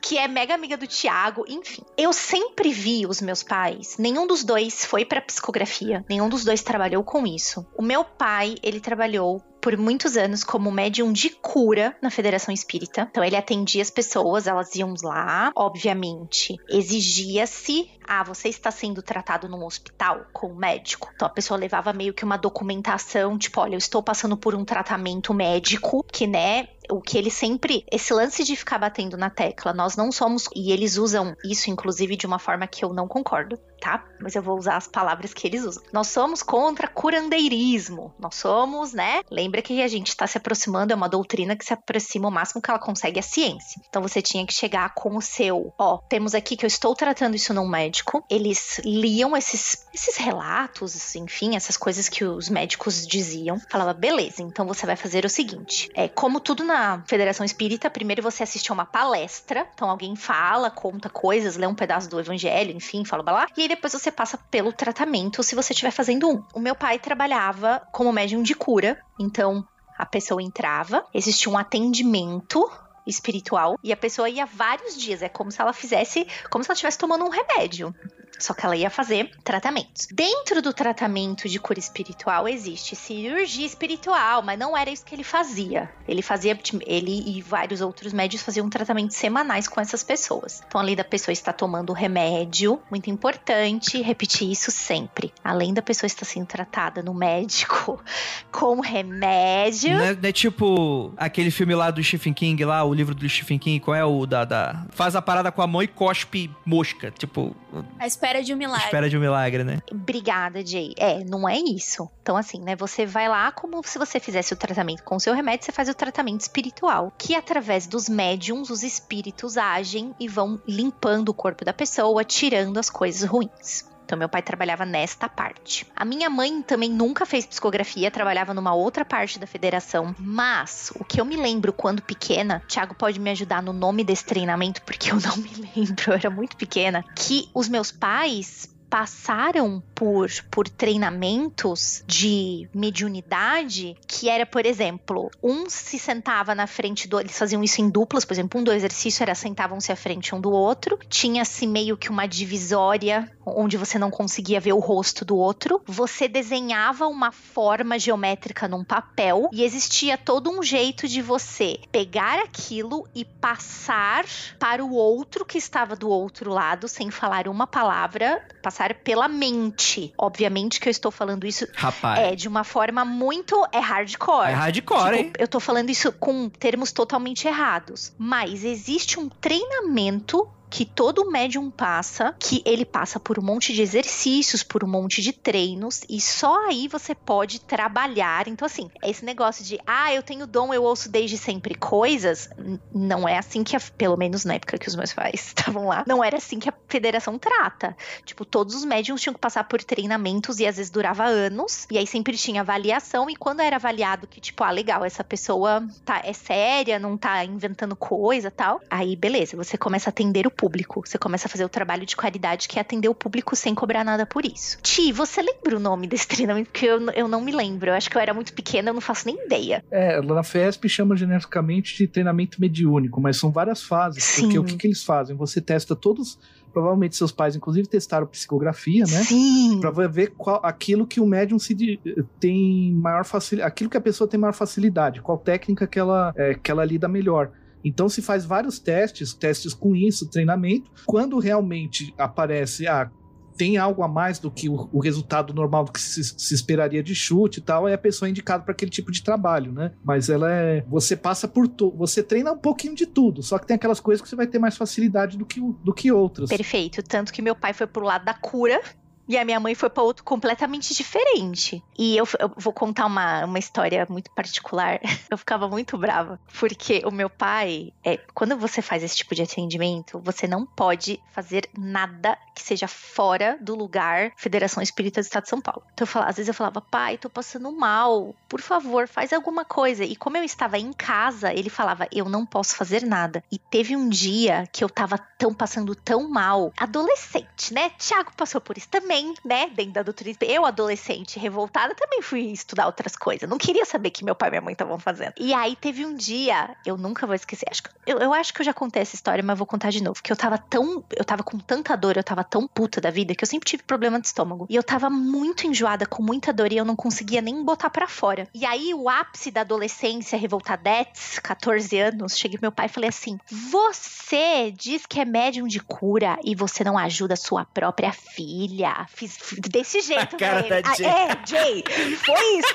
Você não ajuda a sua própria filha. Isso é um absurdo que você não possa fazer isso fora da federação. Meu pai olhou pra mim, veio até mim, botou a mão no meu estômago. Ele quase foi lavado de vômito, porque foi ele botar a mão em mim e veio uma vontade imensa, gigantesca. Eu quase fiz o exorcista no meu pai, tadinha, menina do exorcista. E aí depois ainda, afrontosa, fui, passei mal, né? Não sei o que, voltei pra ele e falei assim: tá vendo? Você me deixou sofrer todo esse tempo, era fácil desse jeito pra você. E aí eu lembro que ele teve uma conversa depois comigo, porque que ele não podia trabalhar fora da federação, biriribororó. Mas eu lembro que esse dia eu fiquei muito pistola, porque eu falei, pai, você me viu sofrendo todas essas horas, você encostou a mão em mim e eu gorfei. Cara, era só o que eu precisava.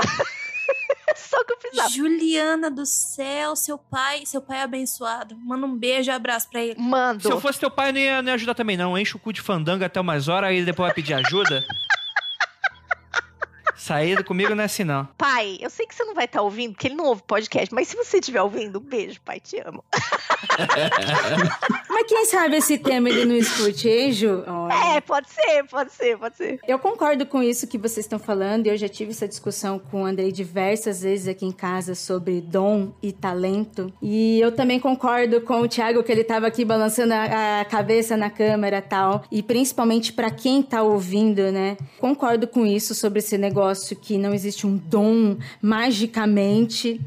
Mas existem sim pessoas com talentos para algumas coisas e tem pessoas que despertam talentos de uma hora para outra, seja em situação traumática ou não. Um caso muito famoso dentro do espiritismo, que é lá do Vale do Ribeira e o Tiago conhece, é um caso assim também. Eu não vou lembrar o nome do médium agora, eu quero morrer por causa disso. Ele ficou muito famoso porque ele era uma pessoa comum, era um homem comum e ele teve uma experiência traumática, muito traumática, e que do dia para noite ele virou médium. E ele virou um dos maiores médiums da Federação Espírita, recebendo Bezerra de Menezes, e foi por causa dele que o Vale do Ribeira ganhou destaque nos anos 90, porque foi tarde, não foi quando aconteceu a migração da, da religião aqui no Brasil, foi muito tarde isso. É, eu conheci, eu fiz, eu fiz operação espiritual com ele, todo mundo, a cidade inteira, a cidade recebia assim ônibus igual Aparecida do Norte, pra chegar até ele e passar pelo Bezerra de Menezes. O, o centro espírita hoje se chama Bezerra de Menezes, tem várias ações, ficou muito gravado isso. E era, foi uma contracultura dentro do próprio espiritismo, porque, poxa, quem é este cara? E a situação traumática que ele passou foi uma situação negativa para ele, sabe? Ele não foi a vítima, uma outra pessoa foi a vítima. E ninguém aceitava ele como pessoa, ninguém aceitava ele como homem, ninguém queria aceitar ele em religião nenhuma. Ele era um marginal na sociedade sociedade, desconsiderado em todas as formas, e de repente ele aparece, ó, tô recebendo aqui, tô recebendo os espíritos. E aí começou todo esse trabalho. É claro que quando ele começou, até 20, 30 anos depois que ele virou um grande médico espiritual, ele também fez cursos, ele também foi desenvolver. Existe o exercício físico e espiritual para isso, mas ele não precisou disso antes também. Então ele também é um caso como tem no Brasil de outras pessoas com talentos mediúnicos que podem ser desenvolvidos, mas que não necessariamente precisa que seja. A pessoa nasceu, né? Então, não precisa que seja o curso X do lugar Y, porque você vai virar isso, sabe? Eu acho que isso também elitiza a distribuição de conteúdo mediúnico. Sim. Até porque como é que a pessoa vai receber se. Quem, qual quem veio primeiro, ovo a galinha? Quem foi o primeiro que recebeu espírita? Treinou do quê? E, né, estamos num país que é um grande cemitério indígena que já praticava isso, né? Não é mesmo? Exatamente. E eu duvido que alguém ali tenha feito o cursinho e recebido certificado da França. Total. Então, quando eu falei a palavra curandeirismo, é porque eu ouvia isso de uma forma muito pejorativa. Eu não ouvi da boca dos meus pais, mas durante palestras eu ouvi do tipo, ah, essas outras formas aqui de ver o mundo, é, sei lá, incluindo umbanda, outros tipo paganismo, outras coisas. Ah, são formas. Espíritos inferiores. Isso. Não tem que ser espírito iluminado. É, Ju, só uma abertura. Desculpa eu ter falado se eu deixei passar que foi seu pai que falou isso, tá? Ouvinte, não foi isso, não. É generalizando mesmo. Não, total. E assim, é, é muito comum que você ouça, ah, porque isso são espíritos inferiores e as pessoas que estão trabalhando com isso, isso que era o que mais me incomodava. As pessoas que estão trabalhando com isso são pessoas que têm um desenvolvimento menor do que nós que estamos trabalhando desta forma X ou Y. Mas sabe por quê, Ju? Isso é histórico da porra de darwinismo social. Não, total. infelizmente vai permear a parada. Pois é. Infelizmente, tem que ser colocado aqui. Mas, mas, não, mas tipo assim, obviamente, claro, gente. Tem uma gama de pessoas que são extremamente legais, e inteligentes e, e, e otimistas e que não tratam com preconceito e tal, mas era o que era na época, né? Então, naturalmente, que é uma religião que se moldou muito por, com esse tipo de pensamento. Ah, o que é o mais evoluído, o que é o mais iluminado, uhum. mais do que o outro, né? Tem esse viés, né? É só comentar, essa treta com o coronelismo foi mais no Brasil mesmo, né? Na França, o Kardec preferia mudar os termos para junto você trazer uma é meio que tática de professor. Como tem o termo é usado para tanta coisa diferente, vamos criar um outro para simplificar, né? Era uma tática do positivismo. No Brasil pegou, porque quando a lei do curandeirismo foi criado na Segunda República e ficou para a primeira e por aí foi, foi realmente para perseguir as práticas kardecistas, humanistas e tal. Então esse discurso que a gente não faz curandeirismo é uma forma de, das casas que que pegou de uma forma ruim, era muito mais uma defesa. Ó, não prende nós que nós não tá indo contra a lei, tá? Nós estamos fazendo uma outra Sim. prática. Só que daí virou uma outra coisa que realmente ficou um discurso muito elitista. A própria parte é, do treinamento, o próprio Chico Xavier, ele não teve, ele não teve um treinamento nesse sentido. Foi uma prática muito orgânica. Ele começou a psicografar. E ele era contra esse elitismo, né, Tiago? É. Ele batia muito nessa tecla sobre isso, sobre o que ele queria. Claro, é dentro da visão da religião dele do que ele acreditava. Então, como ele acreditava naquilo, ele queria que o que ele acreditava fosse levado para outras pessoas, né? Então, colocando esse disclaimer, ele, ele defendia esse acesso, né, do, dos livros, do que ele estava falando, de todas essas coisas, e ele era contra esse elitismo. Não quer dizer que não era envolvido. Um pequeno parênteses, para os ouvintes mais céticos ou ateus, é que ninguém está defendendo que a pessoa largue o médico e o hospital. Pra... Pelo contrário, né? Tipo, tomar cuidado com o tipo de pessoas que vocês estão. Sim. Porque tem certas pessoas aí, que inclusive foram presas recentemente até por tráfico internacional de pessoas, que raspava o olho da vítima e a vítima ia, ia pro hospital e aí era abafado no hospital porque a cidade inteira era meio que do cara, né? É, é o famoso, né? O, enfim, o José de Jesus, of né? God, tem, of God. É. José of God, né? Então, assim, é, tem que tomar bastante cuidado com isso, tá bom, gente? Nunca deixe de tipo, de frequentar o médico. Pelo contrário, isso aqui tem que ser o primordial. Inclusive, diversos espíritos. Inclusive, o Emmanuel falava pro Chico Xavier, Chico, Chico, você não vai ter nenhum privilégio, você vai se tratar com o médico mundano. E é isso. E essa é a parada. Que ele sofria de catarata, tipo, tipo teve problemas no pulmão, como o Thiago falou, né? Então, tipo assim, ele foi um, tipo, ah, também é para aquele argumento cético, tipo assim, ah, esse cara era fodão mesmo de cura, por que, que ele não se autocurou? Mas, em teoria, foi imposto de que não teria uma parada. Então, tipo assim, é um auxílio, gente. Pelo amor de Deus, não troquem nada. Não vai fazer igual o doido do Steve Jobs ali, que, tipo, saiu da, do médico para ir tomar vitamina, copão de vitamina, né? Por favor. E também né? Super duvide de alguém que está substituindo um tratamento com a medicina que está aí, né? Por um tratamento que você não consegue ver, né? Um tratamento de qualquer forma que você, ou você indo dentro das, das mesas de, de, de atendimento do espiritismo, ou se você está recebendo reiki, whatever. Tudo que você receber, sempre tem em mente que aquilo é um auxílio, ele não é o principal o seu amigo humano não apanhou um tempão, não teve que estudar um tempão para desenvolver técnicas maravilhosas para você jogar tudo isso no lixo, gente. Tem que aproveitar a sabedoria,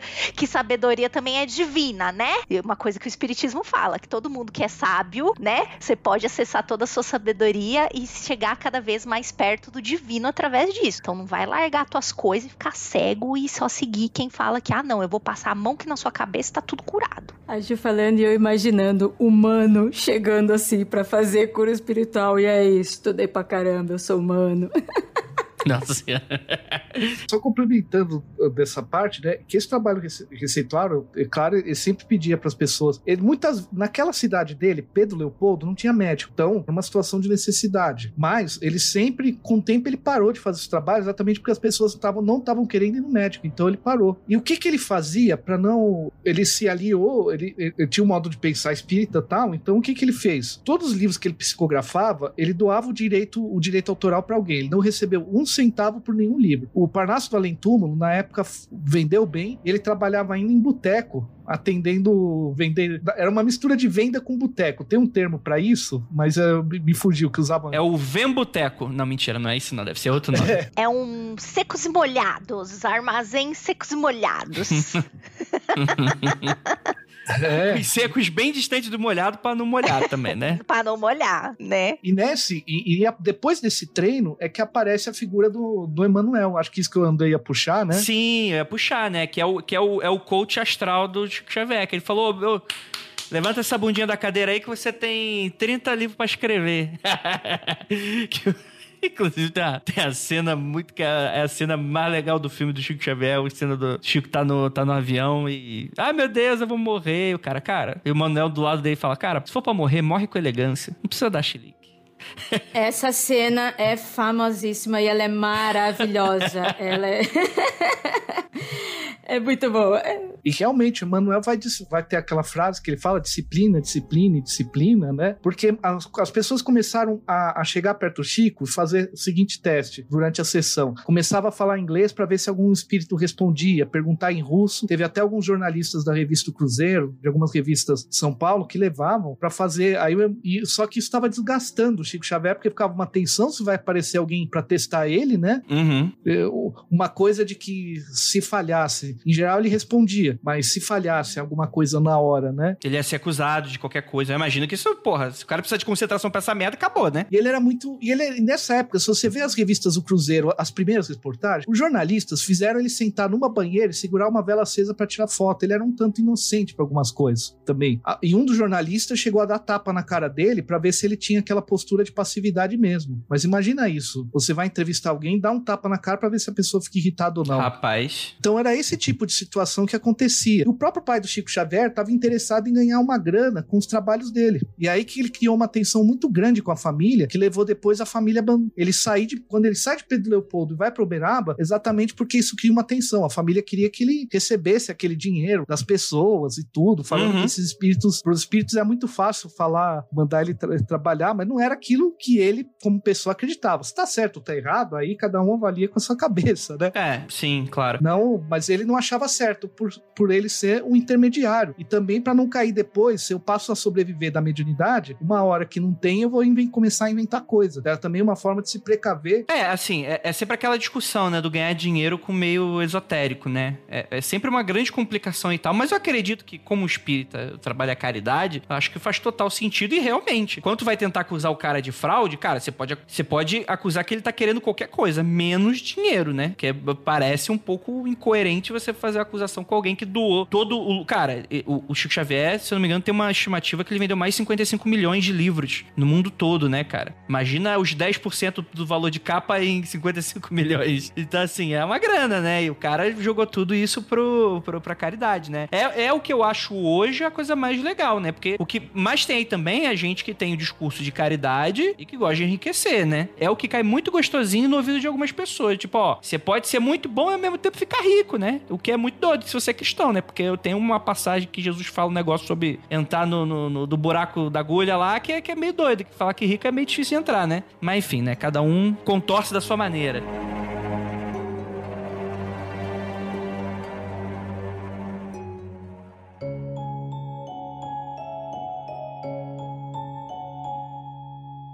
Mas é, é interessante que você falou, Thiago. Eu só queria puxar que você falou em detalhe sobre esse lance da revista Cruzeiro, que tem uma curiosidade interessante que foi o que, que, aconteceu. Foram dois jornalistas ir lá na cidadezinha, porque o Chico ele já começou a ganhar uma certa fama, né? Porque ele começou a chamar atenção na cidade. Ele não era um estouro mu é, mundial, nem nacional ainda, mas, tipo assim, o Cruzeiro era uma revista bastante conceituada na época, então, tipo assim, opa, tá começando a chamar atenção, né? Aí foram os dois jornalistas lá e eles fingiram que eles eram gringo, né? Que um, um falava inglês, falava português, o outro era francês. E meteram essa pro, pro, pro Chico. Foi exatamente dessas fotos e tal, exatamente sobre isso. Mas tem uma, uma coisa interessante que essa revista Cruzeiro, ela, é, ela foi bem mordaz com o Chico nessa, nesse artigo, né? Mas tem uma coisa interessante que quem fala, porque o Chico Xavier também vai ter problema de pessoas que falam de coisas que ele falou que ele não falou de verdade. Mas isso vem do jornalista em si. O jornalista, em entrevista, falou: Cara, o foda de mexer com essas porra de espiritismo é que quando a gente ia fechar a matéria, a gente ganhou o livro do cara. Quando a gente abriu o livro, na primeira página, tava lá: Espírito Emanuel dedicando pro jornalista X e era o nome original deles, não o nome falso que eles tinham dado pro Chico. É o David Nasser. Aí fala, cara, é real. Se é o jornalista que tá falando isso, o cara não tá querendo chamar atenção, realmente isso é um negócio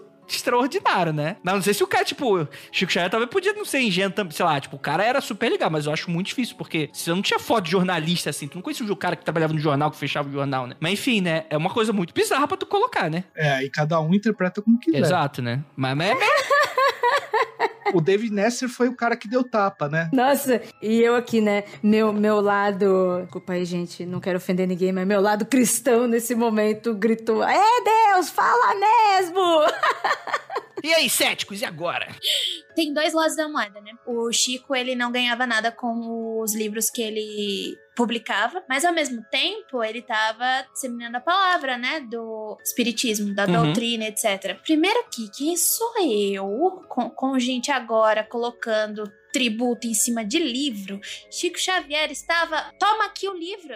Por que que eu vou ser contra isso? Jamais. Então, para mim, só ele de tipo, olha, eu não tô ganhando nada para ser acessível, para mim já é tipo todos os pontos ganhos, entendeu? Sim. Então, ele tá, ele tava fazendo o que ele queria fazer, escrevendo os livrinhos dele, ó, tá aqui, minha vida é essa, é o que eu quero, tô ganhando. E aí vai ter outro caso ainda, né, que vai ser o caso do Humberto Campos, que o Humberto Campos ele, ele fazia poesia, né? E aí o, o Chiquinho escreveu um livro e falou, cara, Humberto já tinha morrido, falou, é Humberto que escreveu. Humberto é, psicografei aqui um livro de poesia pro cara. Isso deu um quiprocó com a família do cara, que foi foda. E foi o Chico foi processado, não sei o que lá e tal. A justiça brasileira falou, cara, justiça brasileira no momento em que a justiça realmente era isenta de várias coisas, chegou e falou: Cara, a gente não pode definir se existe mediunidade ou não, isso é fora da nossa alçada. Então fez-se um acordo ali. Falou: Ó, você muda aqui, o, coloca um pseudônimo, a grana que, que é pro Chico, que no caso ele ia doar de qualquer forma, né? Vai pra família e ficar todo mundo bonito. E foi mais ou menos isso. Eu não sei se deu mais coisa. Deu, Thiago? Não, porque na verdade a, família, o, o dinheiro direito autoral continua com a editora mesmo, porque a, a justiça falou que não ia legislar sobre o que aconteceria com, com os mortos, né? Porque. Faz sentido. Eram livros assinados por um espírito, né? Você não vai vir um problema. Esse livro, os livros do Humberto Campos, que ele era um cronista muito famoso de, de revista da época, né? Eu diria que pro movimento espírita esse livro foi, assim, meio que o salvador, porque Humberto Campos era meio nacionalista. E os livros dele pelo Chico tem um quê de nacionalismo que na época, digamos assim, evitou um monte de problema que poderia, que poderia ter, né? Hum, sim, sim, sim. Ele faz uma narrativa ali sobre Brasil, pátria do mundo, não sei o que, que o pessoal da época do Vargas achou da hora e,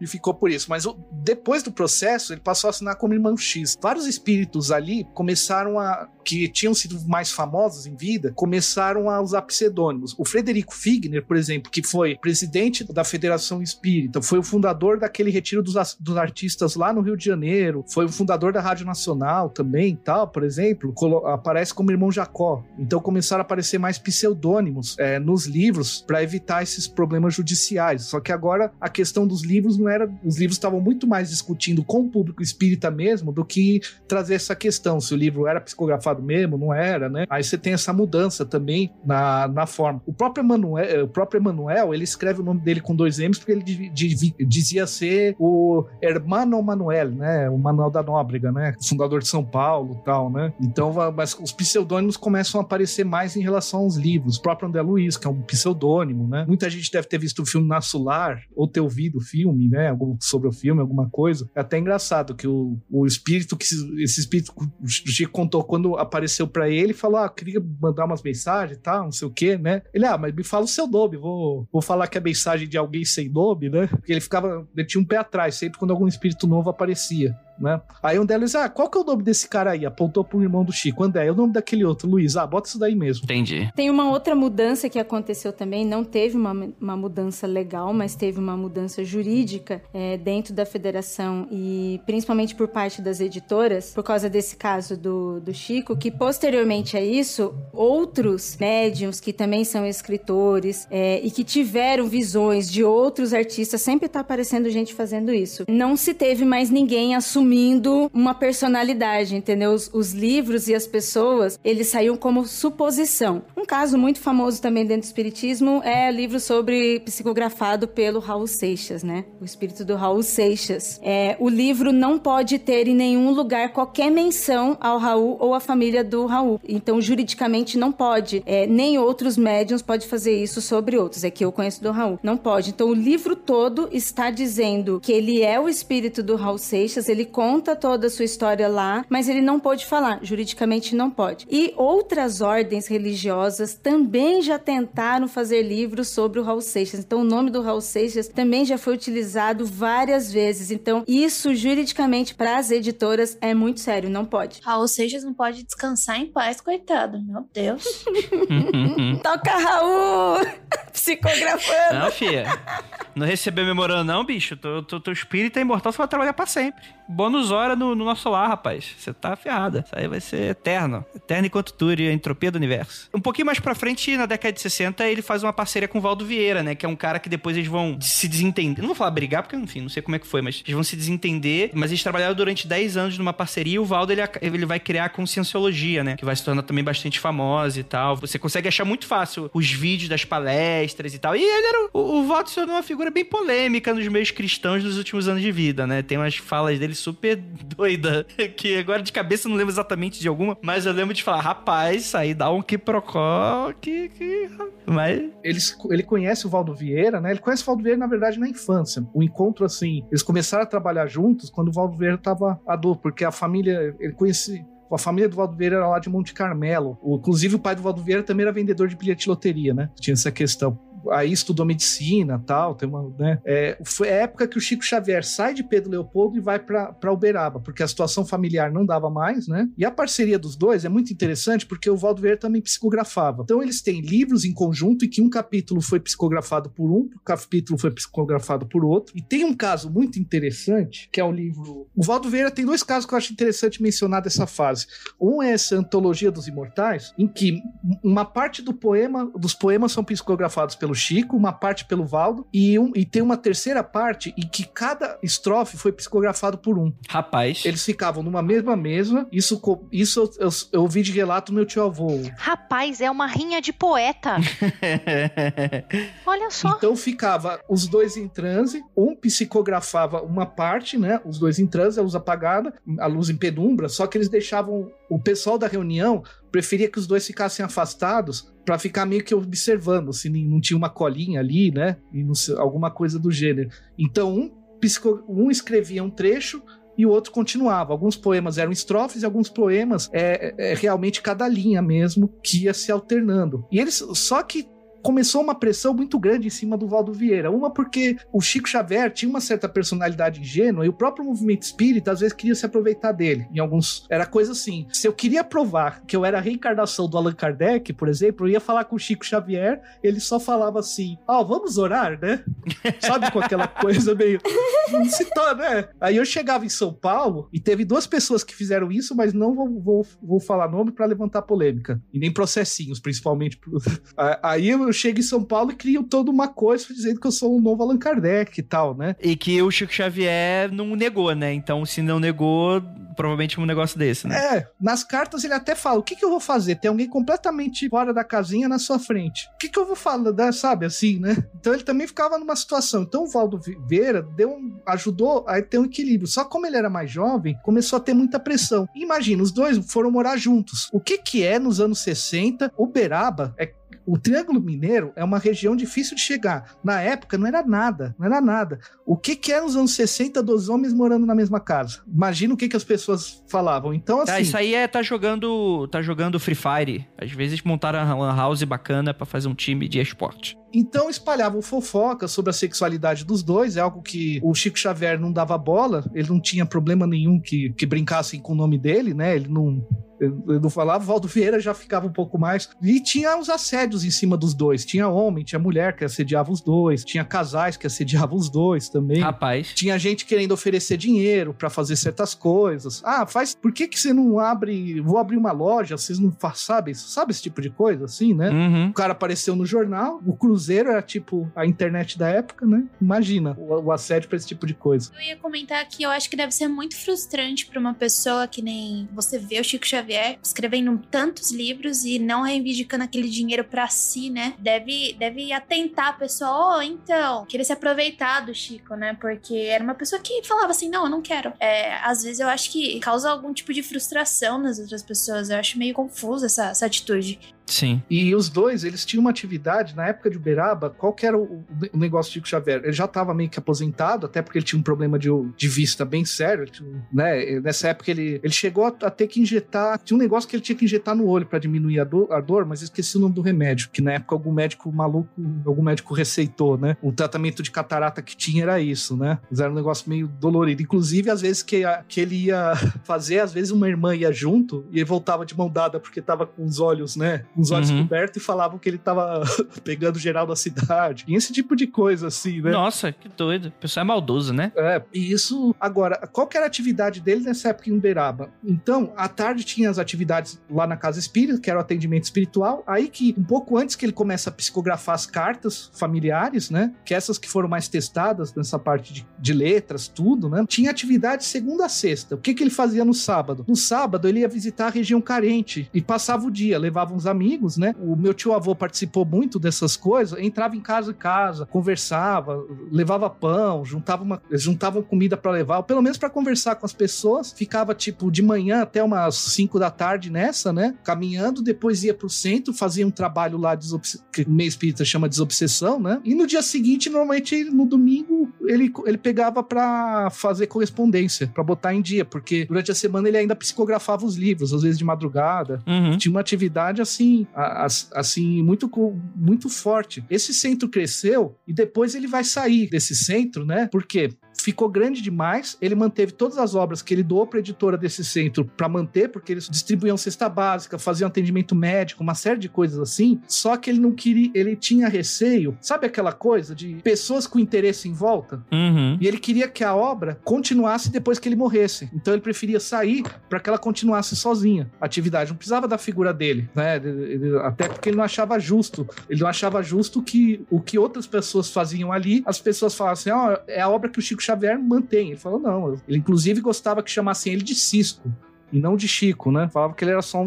Tinha essa frase que ele era, ele era só um cisco. E para também não ter aquela coisa de poder, sabe? Não é porque ele fundou o centro que ele tem que ficar lá a vida inteira. É, ele era um cara que se ele quisesse aproveitar, ele poderia se aproveitar muito bem do, do, do nome dele, né? Isso com toda certeza. Eu acho que isso, novamente, né? Tipo, é um cara que ele não tem. É, pole... Tipo, ele pode ter, obviamente, nessas né? questões, ah, é fraude, não é fraude e tal, mas não tem polêmica de assédio, não tem polêmica de enriquecimento ilícito, não tem. Enfim, né? Vai ter até algumas outras coisas, mas a gente vai comentar mais mais pra frente. Teve um, antes da gente ir pra frente, né? Teve um, um pouquinho antes do Valdo Vieira, né? Teve um caso de que um sobrinho dele também era médium. Ele fez uma revelação falando que ele era uma fraude e que ele era o copista, e obviamente que isso também recaiu pro tio, no caso. Mas aí depois o cara se voltou atrás e falou: não, não é bem assim e tal, e o cara acabou sendo internado. Isso, não sei, isso tá meio ainda difuso aqui pra mim, eu não sei como é que foi essa história exatamente. Então, o, esse sobrinho dizia psicografar também, né? Vários parentes de Chico Xavier trabalhavam com ele no, no centro, né? Isso lá Pedro Leopoldo ainda. E ele, ele realmente teve esse discurso. Depois, ele tinha alguns problemas psicológicos, assim, né? Ele acabou precisando de ajuda psiquiátrica mas depois ele chegou a escrever uma carta em que ele falava que ele recebeu dinheiro para acusar o tio. Só que ele, ele saiu do, ele ficou algum tempo internado só, não foi a vida inteira assim, né? Depois ele queria escrever uma carta. É que o Chico Xavier falava que ele não, ele não achava que o, o sobrinho precisava ir em público para falar isso, sabe? Ele achava que ia se expor, ia expor o sobrinho de novo. Ele preferia as pessoas pensam o que quiser, né? Tudo. Só que aí ele quis fazer essa coisa de falar que ele tinha recebido dinheiro para acusar o tio de fraude, né, tal. É, mas aí ele foi atropelado, tinha problema de alcoolismo assim, e nessa numa noite foi atropelado e nunca vi. Por isso que esse caso ficou meio. Mas ele não queria que. Ele tinha uma postura, a postura do Chico Xavier era meio que de não cobrar o sobrinho pra nada. Não, isso aconteceu, tá? Já foi, sabe? Fica bem aí, não precisa ficar, ficar me defendendo e ficar falando que é, que não era, né? E aí você tem a década de 70, onde foi marcante, né? Foi onde que o Chico teve uma projeção nacional e que cimentou o nome do cara para sempre, né? Que foi o programa do Pinga Fogo, que foi o programa, é o episódio com maior audiência e que talvez com as, talvez as falas mais polêmicas e que marcou bastante a população brasileira, né? Uma delas seria aí uma coisa meio que a gente gravou um episódio, que a gente gravou um episódio chamado Chico Xavier e a data limite. 259 a gente fala sobre a data limite, mas a gente não fala diretamente muito sobre o Chico Xavier. A gente fala só no não passando. Se você quiser saber mais sobre isso, o que, que é isso, pode ir lá escutar. Mas em teoria ele falou uma parada, e até queria perguntar pro Thiago, que eu acho que o Thiago tava nesse episódio. Eu não lembro se você tava nesse episódio também, Thiago. Mas só para dar um resumo rápido, que tipo assim, essa data limite é meio, tipo assim, é uma grande. É meio lorotona, né? Tipo, foi um disse-me-disse ali, meio de uma coisa. Uma coisa. Foi aumentando a história cada vez mais, é quando viu, não, porque o apocalipse vai acontecer no dia 19 de X como é que foi essa história, mais ou menos? É, ele só falou assim, perguntaram que ele falou que o futuro, olha, se a gente não entrar numa guerra nuclear, a gente vai ter avanços em vários campos da ciência, na sociedade e por aí vai. Aí com o tempo essa história vai, vai circulando, vai circulando e vira data limite, planeta chupão e por aí vai, né? Com o tempo a história foi aumentando. Mas o que ele falou foi muito. E que tem uma história dessa, né? Tem uma história que o pessoal fala que, tipo assim, ah, que teve aquela. Tem um, uma história que eu, assim, eu ouvi falar que era um negócio meio, meio, meio lorotinha também, mas eu queria que você me confirmasse, já que você é mais sabido aí. Daquela história lá dos, dos ET que para o Chico Xavier no meio da estrada. Você soube dessa história aí? Não, é que ele chegou a falar que a gente teria em algum momento comunicação com seres de outro planeta, que esse é meio que um princípio espírita, que existe forma de vida em outros planetas, mas não necessariamente vida material, né? E que uhum. com a gente evoluindo evoluindo, digamos, o mundo evoluindo, a gente teria condições desses contatos e tal. Mas não foi também uma coisa que vai descer naves e tal. Ele até falou uma vez, uma entrevista, olha, pra mim o mais próximo que eu já vi de extraterrestre, sei lá, são espíritos. Como eles não estão necessariamente vivendo na Terra, talvez, né? Mas ele nunca afirmou. Eu acho que a questão mais polêmica foi quando ele falou de, de homossexualidade e bissexualidade. Eita! Porque na época, a psicologia considerava doença. Uhum. E ele falou que não, que com novos estudos, pessoas, as pessoas, nós iríamos entender. Ele fala, inclusive, de assexualidade, né? Que é, fala de transexualidade, que falou que com estudos a gente ia perceber que existem muitas formas de manifestação do amor. Imagina a década de 70, hein? Eita. Imagina em 68, 11, 11 horas, a família, a família tradicional brasileira assistindo TV Tupi e o cara joga uma dessa, né? Lembrando que a lei do disquite é de 77, se eu não me engano. Então, tipo assim, você se separar uhum. era de 77. Disquite, aliás, olha esse nome. Disquite. é, defendeu ali também.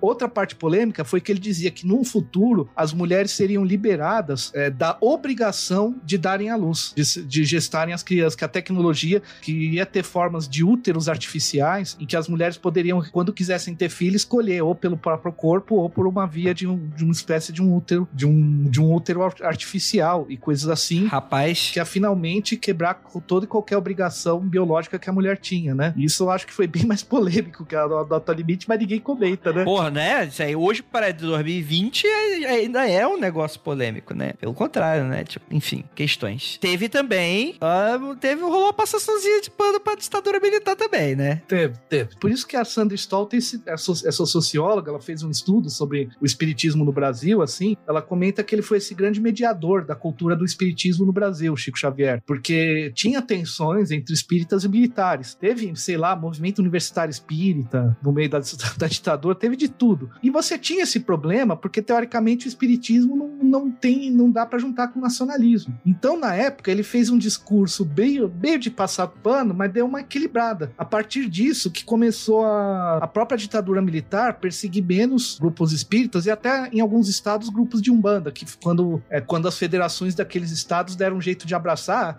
ah, eles estão conosco aqui, não, ba não bate nesse povo não, né? É, então, no teu ponto de vista, então, é. Tipo, porque é assim, gente, o, a entrevista, ela tem esse, esse senso meio dúbio de tudo, né? Porque o, o, Chico, ele falava, tipo, ele era quase um mestre dos magos. Ele fala, tipo, fazia uma pergunta para ele direta, aí ele chegava, não, veja bem, que os espíritos de luz e tal, e XY.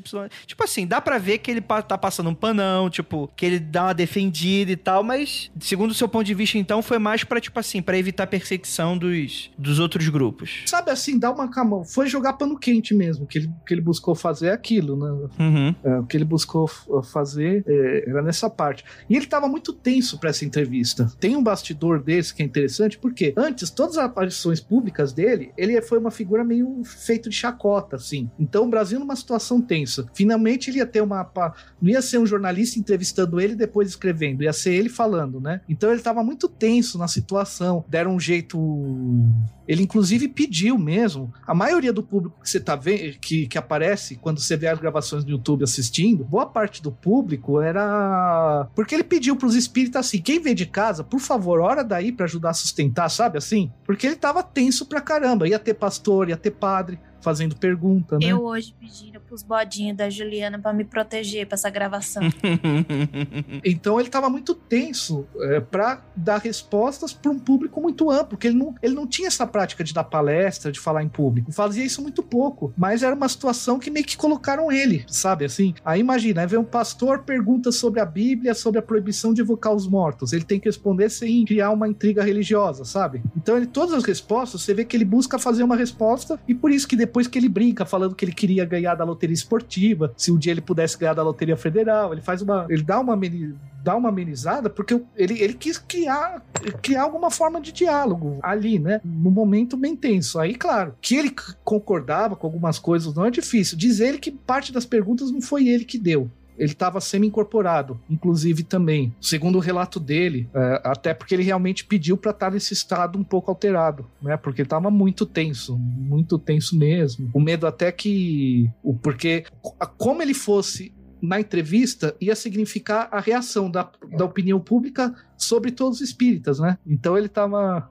A bucha tava meio grande, né? Aí ele fez o que ele achou melhor. Estamos falando dos anos 70, em que ele estava inserido nisso, sabe? E por mais que ele discordasse de várias coisas, e por mais que ele tivesse vários conselhos bons, ele estava inserido, envolvido com isso, sabe? É meio que natural que usassem ele também como para criar essa imagem, sabe? Se, se a gente fala isso de uma estrutura como a Igreja Católica que faz isso dentro do Espiritismo também, existe existe essa estrutura de comando e poder, e sendo ele, como o Thiago né, falou, pô, uma pessoa que, além de traumatizada, foi tão ingênua diversas vezes. Se ele já percebia as pessoas rodeando e usando ele, imagine o que ele não percebia, né? O uso da imagem, o uso da imagem política dele que, que a estrutura fazia. Eu também concordo quando eu li esse negócio do, da ditadura militar, que ele meio que passou um paninho. Eu não saberia o que fazer. Eu ia dar uma travada na hora quando falassem, porque poxa, a gente tá aqui fazendo uma análise de toda a vida do, do Chico Xavier, né? Não condiz com as atitudes dele anteriores. Então, eu acho que, sei lá, é a pressão exercida mesmo. É, isso que você tá levantando é um ponto bem, porque tudo que ele falava era meio que, tipo assim, nessa ele ia ser a favor e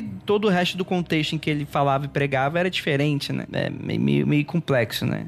É, é só para ver o resultado dessa entrevista, ele foi o único convidado Pinga Fogo que fez uma segunda edição e que também passou do horário, né? Porque teve a parte da psicografia no final, a maioria das pessoas nunca viram, né? Aí que disseminou. Eu acredito que as pessoas começaram a falar, fazer prova lá Chico Xavier depois do Pinga Fogo, né? Eu tenho essa teoria aquela, aquela coisa. E por isso que saiu, parece brincadeira, mas assim, aquela novela Viagem passou nos anos 90, a primeira edição é de 75, e foi por causa do sucesso do Pinga Fogo. Caraca! A Ivani Ribeiro, ela, ela tinha muita curiosidade por psicanálise, espiritualismo e magia em geral, né? Então ela, inclusive, a Viagem foi baseada em dois livros do Chico Xavier, O Nosso Lar e o Se a Vida Continua, ambos do André Luiz, e ele deu consultoria na novela, consultoria sim, ele é, quando ela tinha dúvidas sobre como eram as coisas do espiritismo, ia falar com ele. Ele indicou uma pessoa em São Paulo para fazer essa, na época TV Tupi em São Paulo, né, para fazer essa coisa, mas você vê, aí que teve novela espírita, começou esse negócio, né? A entrevista ficou tão ficou uma pergunta tão popular que aí teve a novela Viagem, a novela Profeta, em que inclusive ele aparece no episódio, né? E... Só que aí no Profeta ela também buscou outras fontes, não só kardecistas, assim, ela buscou gente da Umbanda, do Candomblé, da psiquiatria, para pegar elementos para compor a novela novela, né? Ela fez até depois uma novela sobre bruxas, usando a interpretações do Freud, né?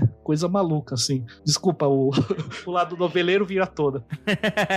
eu lembro do Alexandre. Tem, eu só lembro do, do Alexandre, patada da pessoa com camisa escura olhando assim, influenciando maleficamente. Acho Alexandre encosto ficava lá encostando o povo. Alexandre Encosto. Ju, Andrei não pode me ver de preto, Ju, que ele fica falando isso. Ô, Alexandre, vem cá. Não, é, mas é, é, tinha que ser com gola rolê. Só se fosse com gola rolê. pois é, nossa. Vestido de preto com gola rolê. Sim.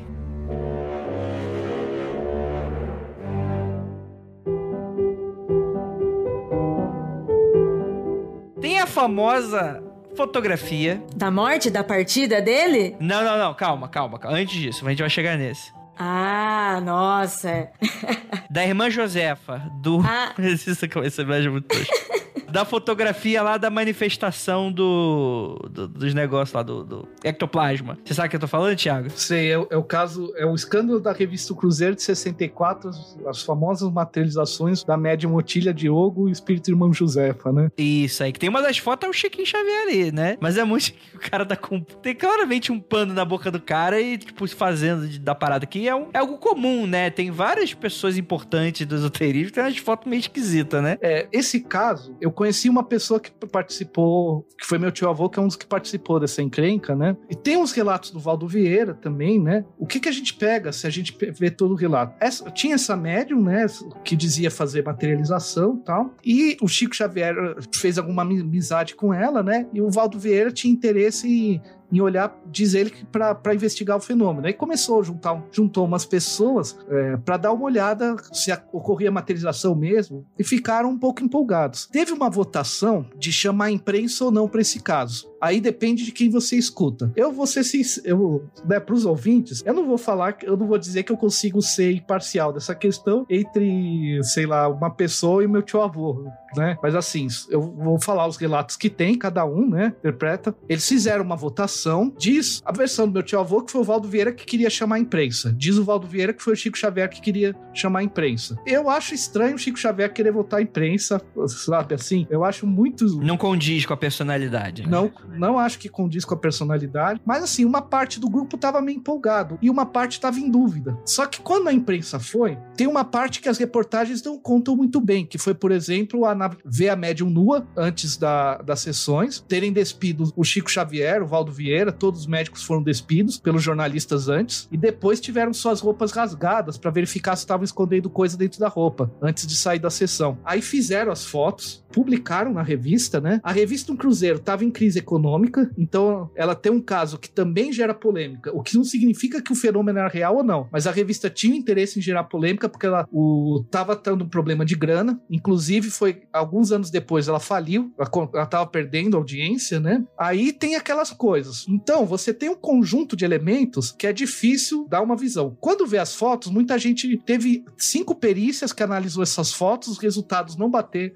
Teve uma parte da perícia que achava o fenômeno autêntico e uma parte que não né? Mas assim, o problema é que o caso, ele deixou de ser uma experiência, digamos assim, fotografada para se tornar um caso midiático. Então, fica muito difícil. Quando eu falo que a revista tem partes estranhas, é, eu conheço meu tio avô e tem uma entrevista dele ali e eu não reconheço as palavras dele com meu tio avô. Meu tio nunca ia falar na revista do Cruzeiro. Eu tenho inclusive em PDF as edições dessa revista, que eu fui atrás para é, ver. Meu tio avô não falar, não inventaria que não era espírita para a revista do Cruzeiro. No texto da revista comenta que ele afirmou que ele não era espírita e não sei o quê, né? Podem ter errado o nome do. Tinha um grupo era grande, tinha o Elisanto Barbosa, várias pessoas. Pode ser que tinha alguém que nos considerava uhum. espírita e trocaram o nome. Mas assim, o caso foi muito estranho. Quando olha as fotos, é, é estranho e realmente depois a médium foi pega em fragante fazendo fraude. Isso aconteceu. Normalmente, o problema das experiências de materialização sempre foram essas, que as pessoas começaram com algumas coisas interessantes e depois começaram a aparecer fraudes. Aí fica o problema, é fraude desde o começo ou foi porque começou a ganhar uma grana? Que, que virou fraude. Você entende? Então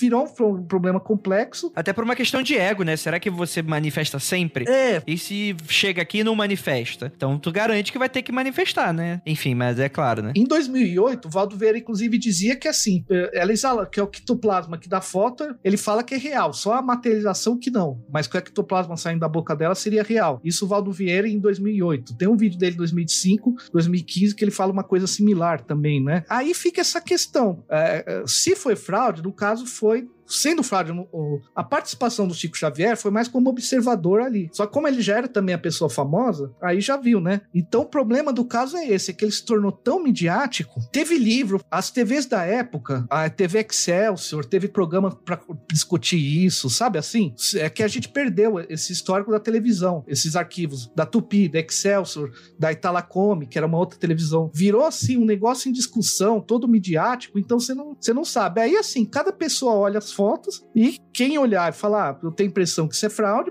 beleza. Quem não, beleza. Entendi. É, você tem um movimento de ridicularização, né, da, sabe, de exposição, ridicularização, sabe? A, a mesma coisa que a gente fala também no, nos programas de ufologia, né? Não tem como... Você não tem alguém que levanta a mão e vai querer falar sério, sendo que tá todo mundo fazendo esse show de horrores na TV, é, expondo tudo isso. Eu lembro que nos anos 80, meu Deus, anos 80, era muito comum esse tipo de coisa em, em programas de audiência de domingo de levar pessoas de qualquer vertente do espiritismo, mas levava-se para fazer shows e ficava aquela coisa ridícula, depois não voltava mais, lógico, né? Até que ninguém mais quis aparecer, né? Uhum.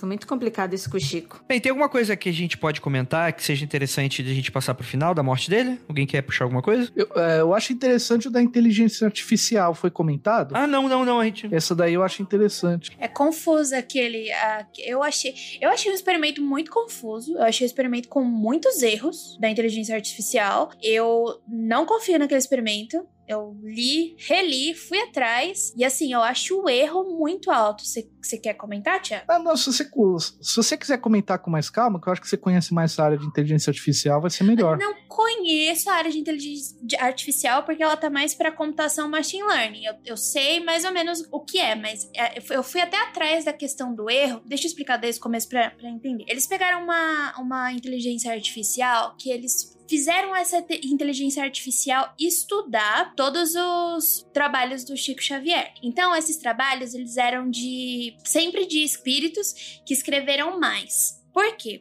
Porque quanto mais informação você dá para a máquina, mais acurado ela fica. Então ela vai estudar aquele aquele escritor. Quanto mais coisa que você dá, mais esperta ela fica e ela vai poder fazer uma comparação melhor. Então deram três escritores. Eu não me lembro ao certo quais eram os escritores, mas eram os mais prolíficos, os que escreviam mais. E daí, quando a máquina ficou esperta, fizeram uma comparação para ver se eram pessoas diferentes, né? Porque cada um tem o seu gênero de escrita. Como você escreve? Como que você se expressa ali? Tanto que a gente vê muitas diferenças, né? Por exemplo, vamos pegar o Saramago em relação a todos os outros escritores. É muito diferente diferente. Então, quando fizeram a comparação, deu uns erros assim, tipo, você tem um erro para mais e um erro para menos. Deram tudo erro para mais. E esses erros era tipo 32% para um, 5% para um e 20 e poucos por cento para outro. Daí eu falo assim, gente, se eu tenho um erro desse, eu, eu faço muito laboratório. Não que eu gosto de laboratório, mas todo laboratório que eu faço, a gente tem que ter erros muito pequenos e sempre arredondados para menos. E eu olhei, aqueles erros eram muito altos. Eu não tenho certeza se esse é o tipo de erro para uma inteligência artificial. Eu creio que não. Então, na hora que eu li, eu falei assim, nossa, que estranho. Daí o que que fizeram? Eles pegaram um outro escritor muito prolífico, que é o Paulo Coelho, e colocaram lá todos os escritos do Paulo Coelho. Só que daí, no, na, na questão do Paulo Coelho, deu um erro muito baixo. Eu acho que deu um erro de, sei lá, acho que a menos de 10%. Então, a conclusão que se tirou desse experimento foi que os três escritores tinham uma escrita muito diferente entre os outros, entre eles mesmos. Ou seja, dando a veracidade para o Chico Xavier de que a, ele escreveu e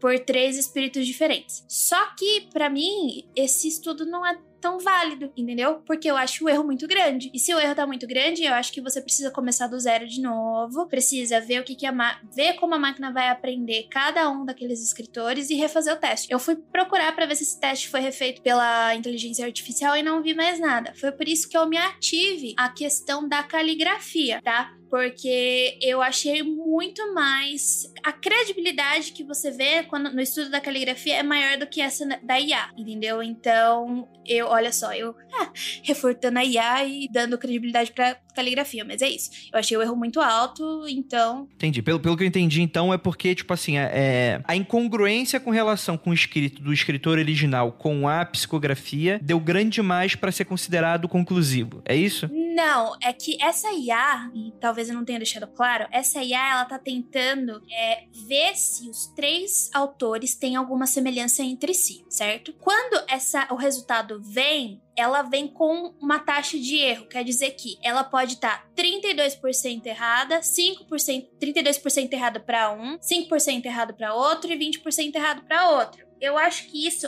é um erro muito grande para comparar os três entre hum. si. Então, se eu faço física, eu não faço machine learning ou trabalhar com inteligência artificial. Para mim, é, eu acho um erro muito alto. Para mim é dar inconclusivo. Uhum. Galera, assim, vamos ter que vamos ter que fazer essa, essa máquina aprender tudo de novo e daí a gente roda ela de novo para ver o que acontece. Mas é inconclusivo no sentido de, de inconclusivo ou tipo assim, é, é para você ficar claro que não é verdade? Não, porque para mim para ficar claro 100% de que não é verdade, ai, que agora. então, peraí, Jay, peraí, deixa eu ajudar o Andrei, deixa eu ajudar o Andrei. O que ela está querendo dizer, Andrei, não é que ela está desacreditando ou não, ela está dizendo que o problema está no teste. O problema problema não está no seu resultado, mas como foi feito. E isso é, é assim, metodologia de pesquisa científica. Errou no meio, errou no final, a gente volta e começa tudo de novo. Então não é pelo fato do que ele estava falando, mas é o teste que está errado, que está dando muito erro. Então você refaz. Uhum. Exatamente isso, porque assim, não é tudo que a gente. É por isso que demora muito a gente sair da física teórica, por isso que muitos problemas não solucionados são. Vou falar da física porque é o que eu posso falar. É da física teórica para experimental, porque eu não posso virar para você e falar a conclusão de experimento se ele, sendo que ele deu um erro muito alto. Eu não posso dizer nem nada, porque para mim o meu experimento é errado, faz outro experimento, se vira aí, você precisa ver que você errou. Entendi, entendi. Inconclusivo. É, não, não deu nada. A Jay sou eu com o celular aqui em casa correndo tentando pegar provas de fantasma para mandar para Ju. É isso. Entendeu?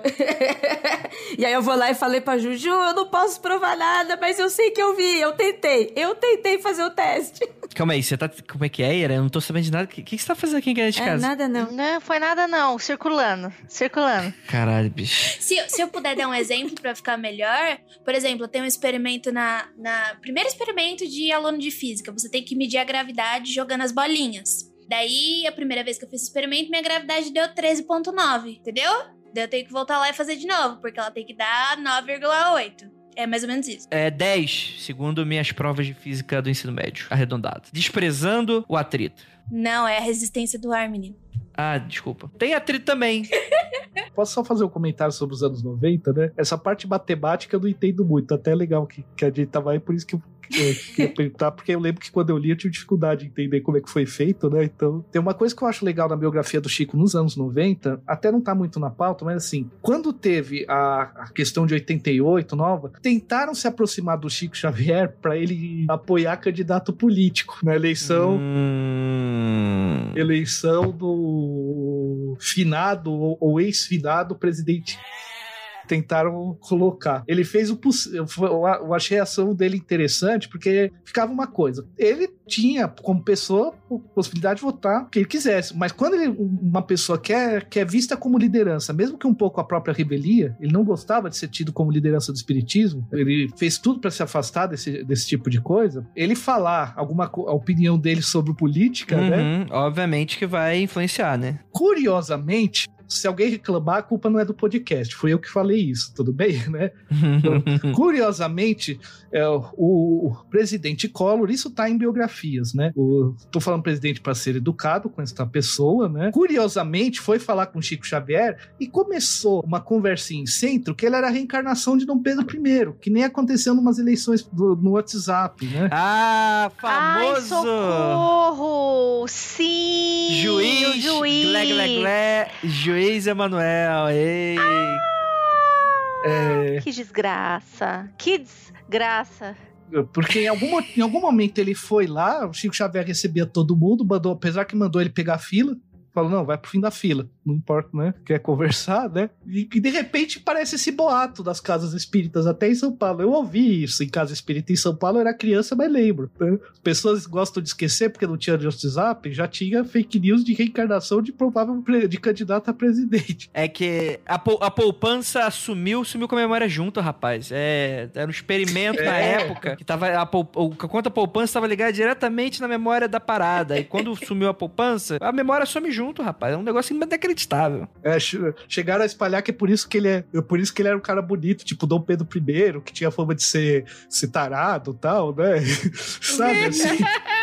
Ter, que horror, Eu sei que eu tô Deus. tirando uma história que muito espírita não gosta de comentar, mas assim, e quem espalhou isso foi nas casas espíritas, por causa de uma visita que, que o sujeito fez lá no Chico Xavier, né? E ele queria, ele tentou tirar informação, isso tá, na, tá em biografia, de se ele ia governar até o final, não. Ele ficou puto que na época do impeachment foi e, e quis tirar satisfação com o Chico Xavier e arrombou a porta da casa do Chico, né? Rapaz! E tá aí agora na internet pagando de. De otaku. Esse é o pior. Que boa pessoa, né? Mas assim, a postura do Chico Xavier foi não se envolver e quando perguntado assim diretamente que ele achava, é, tem que orar para quem entrar lá, sabe? Ele deu aquela não vou falar, não vou falar ninguém. E a partir disso, ele realmente, que é curiosamente é quando ele começa a evitar da entrevista. Depois dos anos, por isso que nos anos 90 tem pouca aparição, nos anos 80 tem bastante. Curiosamente, os anos 80, quando ele aparecia na televisão, se você vê qualquer coisa, ele entrevistando na época Camargo, ele entre a, a, a Globo, Record, colocando, vocês veem que ele desfocam a imagem e aumentam a tonalidade vermelho para embranquecer o Chico Xavier. Nos anos 80 teve esse trabalho. É, desculpa,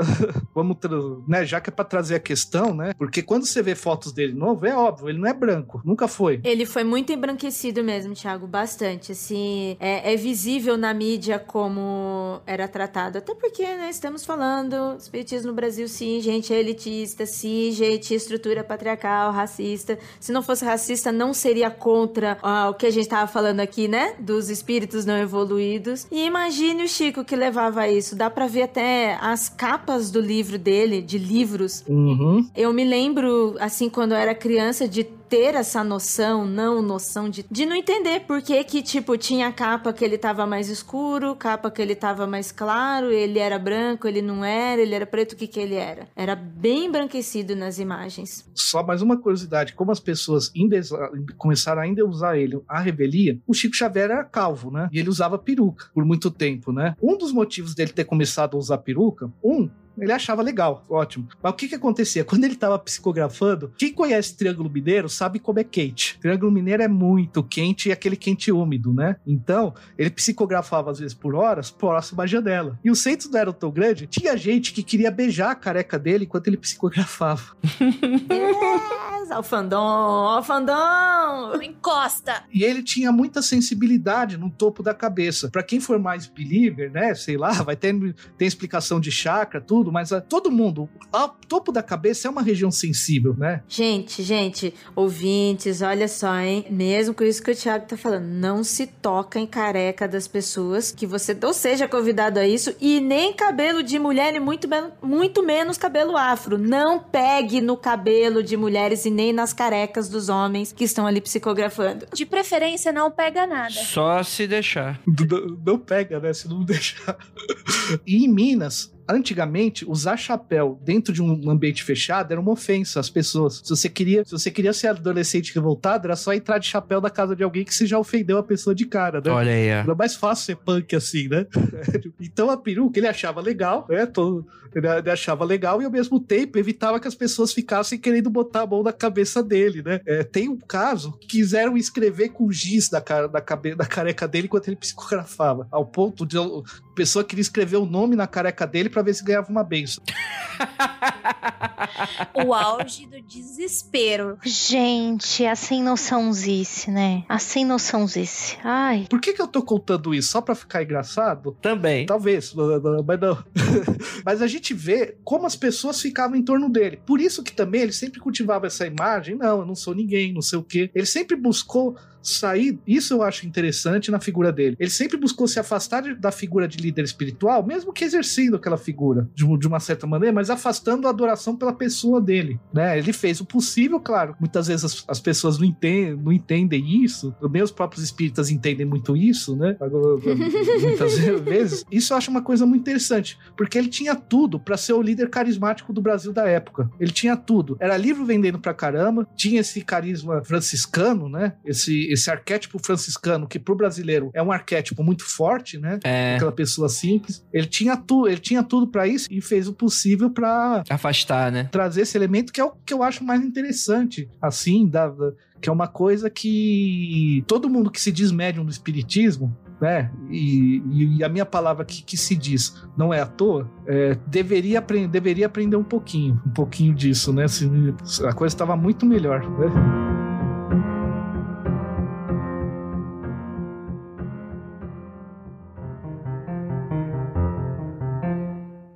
E aí ele, ele morre, né? Já no. Ele viveu bastante, rapaz. Foi quase 100 anos Cara, e aí tem aquela, aquela coisa do. Ah, ele já sabia a data, a data. Em teoria, ele sabia que ele ia morrer numa data em que o povo brasileiro estaria muito feliz. lembro bastante porque meu pai, chato como era, falava: Como é que você não acredita nessas coisas, André? Olha aí, o cara falou e morreu na data que a, o Brasil ganhou a Copa. E ele já sabia que era o, o dia que o Brasil ia ser muito feliz e tal. Qual é dessa história aí? É, é verdade que ele prevê essa parada? Ele chegou a falar que ele gostaria que quando ele fosse desencarnar, ele gostaria que fosse um dia que as pessoas estivessem muito felizes, para porque para que principalmente os espíritas, assim, as pessoas que tinham alguma afinidade com ele, não tivessem não ficassem tristes no dia. Ele não queria, é, ele preferia que as pessoas não pensassem muito no desencarne dele, assim, que tivesse outra coisa mais importante. Ele tinha esse desejo. Mas não foi uma previsão. É, o que ele fala é isso, que ele gostaria de, é, que ele gostaria, sim, né? Putz, é, realmente é um telefone sem fio essa parada, né, mano? Elele, né? O Thiago cheio de dedos pra afirmar também, né? É, é, falou, não falou. Ele disse, mas ele não quis dizer exatamente isso. é, porque o que, ele, o que ele falou é isso, que ele queria estar tá num dia, né? Eu também entendo assim no caso do Chico, com essa personalidade, personalidade e pessoa que ele era, né, com, com esse jeito dele que a gente falou tudo aqui. Até com isso ele também teria que tomar certo cuidado, né? Eu, eu, eu acho que ele era uma pessoa que, tipo, ele acordava, sabe, era intensamente preocupado com aquilo que vão falar sobre mim hoje, com aquilo que vão tentar sobre mim hoje. Então, tipo, todas essas coisas que permeiam ele é, e sobre as falas dele, né? São várias falas que ele não afirmou que todo mundo leva como regra e que às vezes ele tava ali, tipo, olhando pro céu, tá tendo passarinho e aí deu aquela, aquela brisa feliz, aquele momento, ele, ai, quando eu morrer, eu espero que esteja acontecendo algo muito feliz neste dia, sabe? Nossa, e sendo uma pessoa espírita que acredita, que acredita na, na passagem, entendeu? Que acredita nessa, nesse desencarne, ele é uma pessoa que deve ter falado e imaginado isso várias vezes. Pô, eu quero ter um, um desencarne feliz, eu quero ser bem recebido do outro lado, é, eu quero ter tudo isso. Aí a pessoa vai lá, pega, já leva para mais uma manchete clickbait da época e ó, Chico falou que ele, no dia que ele morrer, o país vai estar tá feliz. É que também rola um pouco desse lance da santificação, né? Que Exato. É isso. Aquele documentário, o documentário do A Vida de Brian, rola umas paradas. Se o cara não for específico e falar que a sandália não é sagrada, o povo vai te jogar a sandália pra cima e vai beijar a sandália e tal porque a galera emociona muito fácil. Esse é o problema do brasileiro. O brasileiro emociona muito fácil. Antes dessa época, sei lá, tinha o Fábio Júnior fazendo música para ele, tinha o Gilberto Gil, que inclusive chama música Chico Xavier. O, o, Gilberto Gil fez uma música que chama No Céu da Vibração, que foi uma das últimas coisas que eles, Regina, gravou, né? Então até, é uma figura muito pública também. Quem não ia querer, depois de ser tão pública, ó, quando eu desencarnar, podia ninguém tá, né? Podiam não estar tá enchendo meu saco só no dia que eu desencarnar? Por favor, é. todo mundo feliz para poder desencarnar em paz. É. Me deixe embora desse lugar! Uma outra curiosidade dessa parte é que quando ele falava com liderança espírita, depois de uma época, ele pedia pra estar duas pessoas juntas. Rapaz. Olha só. Pra ninguém sair falando que ele falou uma coisa. Ele vinha para São Paulo, ele ficava na casa de um casal, que ele tinha mais confiança, assim, que era o casal Galves, né? Tinha poucas pessoas assim que ele, ele não avisava para ninguém. Ele vinha muitas vezes São Paulo fazer tratamento médico, vinha meio escondido. A, até meu tio avô conta que às vezes quando ia levar um lugar, eles faziam um esquema de avisar, ah, vai ser entrado pelos fundos do hospital, como se fosse entregar comida, porque o pessoal fazia muvuca. Qualquer coisinha que soubesse, a pessoa fazia muvuca em volta, né? Então nada mais natural do que, tipo, na hora de paz, eu quero ter paz, né?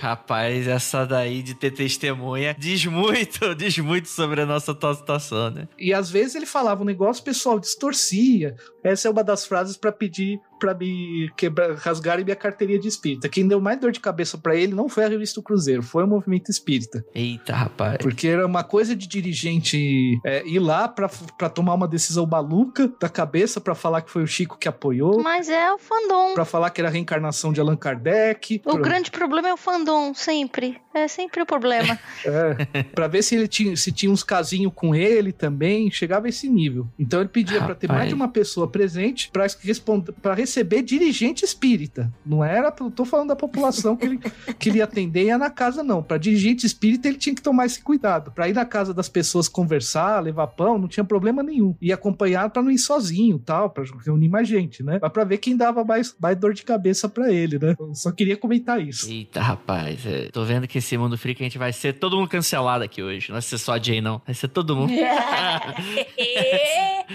Até o espírita da Federação Espírita vai ser cancelado.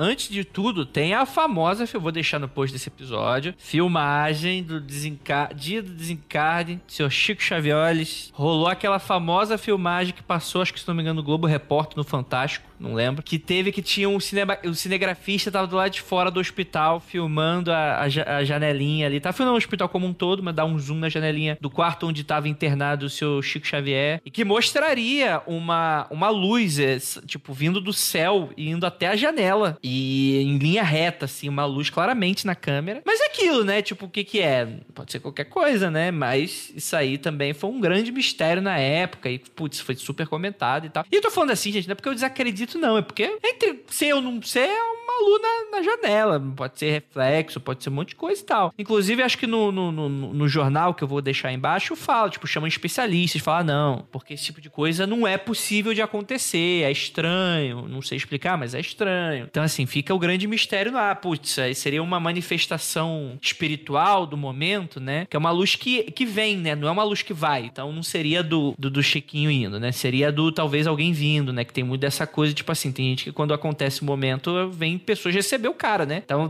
tem muita gente ali que não tá viva junto com o cara. Então, enfim, né? Quem acredita, acredita, né? Quem não acredita, não acredita. Não tem aquela teoria de que quando você, você morre, você perde 21 gramas porque, porque você tá. Sua alma tá indo embora do corpo? Tem, tem muitas. Olha aí, ó. Tem muitas teorias sobre, sobre quando a gente morre, né? Então. É, então. É, eu acho meio complicado, né? Porque, tipo assim, se toda vez que alguém morrer tem um flash de luz, né? Tipo, não, não, não acho que não. Acho que talvez não funcionaria dessa maneira, né? Tipo, em qualquer contexto do mundo, você tá filmando o céu da cidade, algum prédio e tal, né? Um momento que alguém morre, alguém. Mas, como ele era uma figura típica, pois né? Pois é, mas aí se for ao contrário, André, se cada vez que tem uma luz no céu são pessoas que estão morrendo e você que não prestou atenção nisso. Não, mas não tem isso, não existe isso. Não existe Na isso. verdade, as luzes estão ali faz tempo. É que naquele momento o cara virou e pá. Mas. não, mas tem, tem muita gente morrendo nessa, nessa vida, nesse planeta pra, pra assistir. Imagina a quantidade de fogo de artifício voando pro céu todo momento. Não tem como, gente. Acho que não. Você acha que as raves são feitas como? É isso aí. Olha aí, Thiago mandou muito bem. Então é isso, gente. Já estamos batendo aqui meia-noite. Meu Deus do céu. Batemos até o limite aqui de gravação. Gente, gostaria muito de agradecer a todo mundo que permanece. Cara, a gente foi, foi longe aqui, hein? Tinha bastante gente. Obrigado aí pelas pessoas que sobraram aí. Muito obrigado pela audiência de vocês. Muito obrigado por você que tá escutando esse podcast. Teve gente que saiu pra ir dormir até. É, rapaz. a, gente, a gente atrapalhou o som da galera. E, gente, gostaria muito de, tipo assim, independente da sua religião, do seu credo e tal, é um episódio pra gente falar sobre a vida de uma pessoa. E como tudo nessa vida, está disposto a os seres humanos, né? Bem, bem, ou mal, religião é a interpretação humana quanto talvez algo muito maior, né? Então, independente se a gente tiver comentado alguns erros ou criticado algumas posturas e algumas situações, não é o tipo de coisa que precise se levar pro pessoal, pra sua fé e tal. É o tipo de coisa que fé não depende. Se você tá abalado porque alguém fala alguma coisa, então tua fé acho que é outra coisa aí, né? Então não é o tipo de coisa que você precise tudo, tudo levar aí no fio da navalha e reagir com o seu fígado. Gostaria muito de agradecer a todas essas maravilhosas que estão aqui comigo, Jay, Ju, Ira Croft. Você tem alguns jabá para fazer aí, alguma de vocês? Não, só não se esqueçam, vai fazer tratamento médico primeiro com o médico daqui, depois você recorre para outras coisas junto. É um complemento. Não vou cansar de falar isso. Eu vou passar aqui o telefone do pai da. Não, sacanagem. É. Prepara o velho lá que vai receber os e-mails. Eu super teria passado com o pai da Ju. Já digo isso.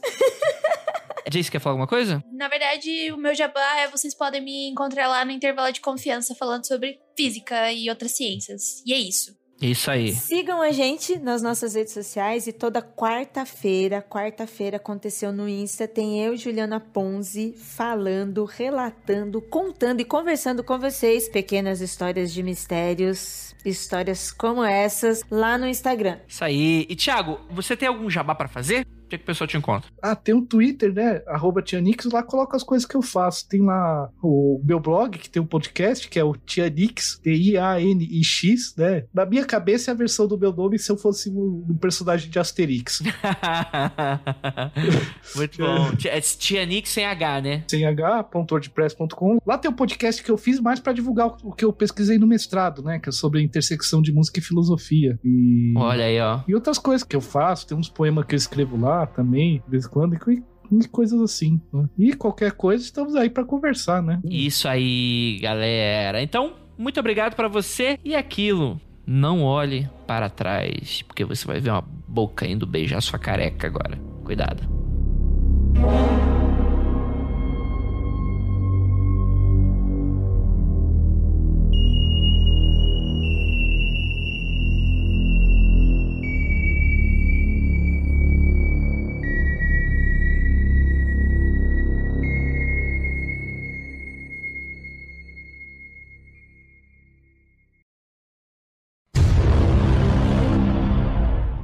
Durante a noite. Imagina, você tá indo dormir ali, aí você escuta uma bitoca. Não tá. Tá carequinha. Alguém encostando ainda, em você. Alguém encostando assim, você deixa eu tocar. Não encosta. Olha, isso aí, rapaz. Isso aí, gente. Vivo ou morto, peça permissão sempre. Dá mais morto, né? Porque morto, né? É gelado, né? Então. Ah, sei lá, eu acho que, ó, pra mim, térmico. o vivo, melhor nem chegar perto, hein? Então, para você, o, o, morto tá liberado. É isso, então, para você, Iracote. Olha, é isso que você quer a falar. A gente pode conversar, hein? que isso, Ira? Ó, necromancia tá na moda, mas tem outro negócio com a palavra parecida que tá, necro... não tá na moda, não, hein? Não, mas olha aqui, depende, olha lá. Estamos falando de fantasmas. Não, não depende nada, Ira. Você tá louca, aqui não depende, não. É fantasmas não. vindo falar com a gente, ó. Isso é uma coisa. Não, tudo bem, falar, ok. Quer dizer, ok não, gente, eu não quero nenhum fantasma falando comigo hoje. A treta. Olha aí, ó. Gente, é isso. Me mandem a gravação. É, o que ele vivencia no começo, esse fenômeno. Calma aí, calma aí, repete, repete, repete. Calma aí, ah, repete desculpa. que deu uma. Um... Vai. Ah, então, o que ele vivenciou no começo era. Porque a psicografia é um treino, ela não começa a Não, calma aí, Thiago. Você tá, tá ainda. Tá, acho que é o teu. Tá, um, tá pipocando o microfone. Você tá mexendo no microfone? Agora Ô, tá normal? Tá normal, tá? Ô Murilo, se tiver gente, espírito falando no, no, no áudio, não quero saber não, hein? Tu coloca nos eixos, mas me avisa que eu não vou... Opa, deu Opa, de novo. de novo, tá dando bastante. Tá, tá, alguém tá querendo, tá querendo se comunicar com a gente hoje. Parece que é o seu, André. Parece que é o seu. Ah, não. É o meu? Bata eu... três vezes. Então, para com essas porra aí, né? Vai se fuder, vai falar isso fora de casa. Que dedo não, vou ficar com medo. mundofreak.com.br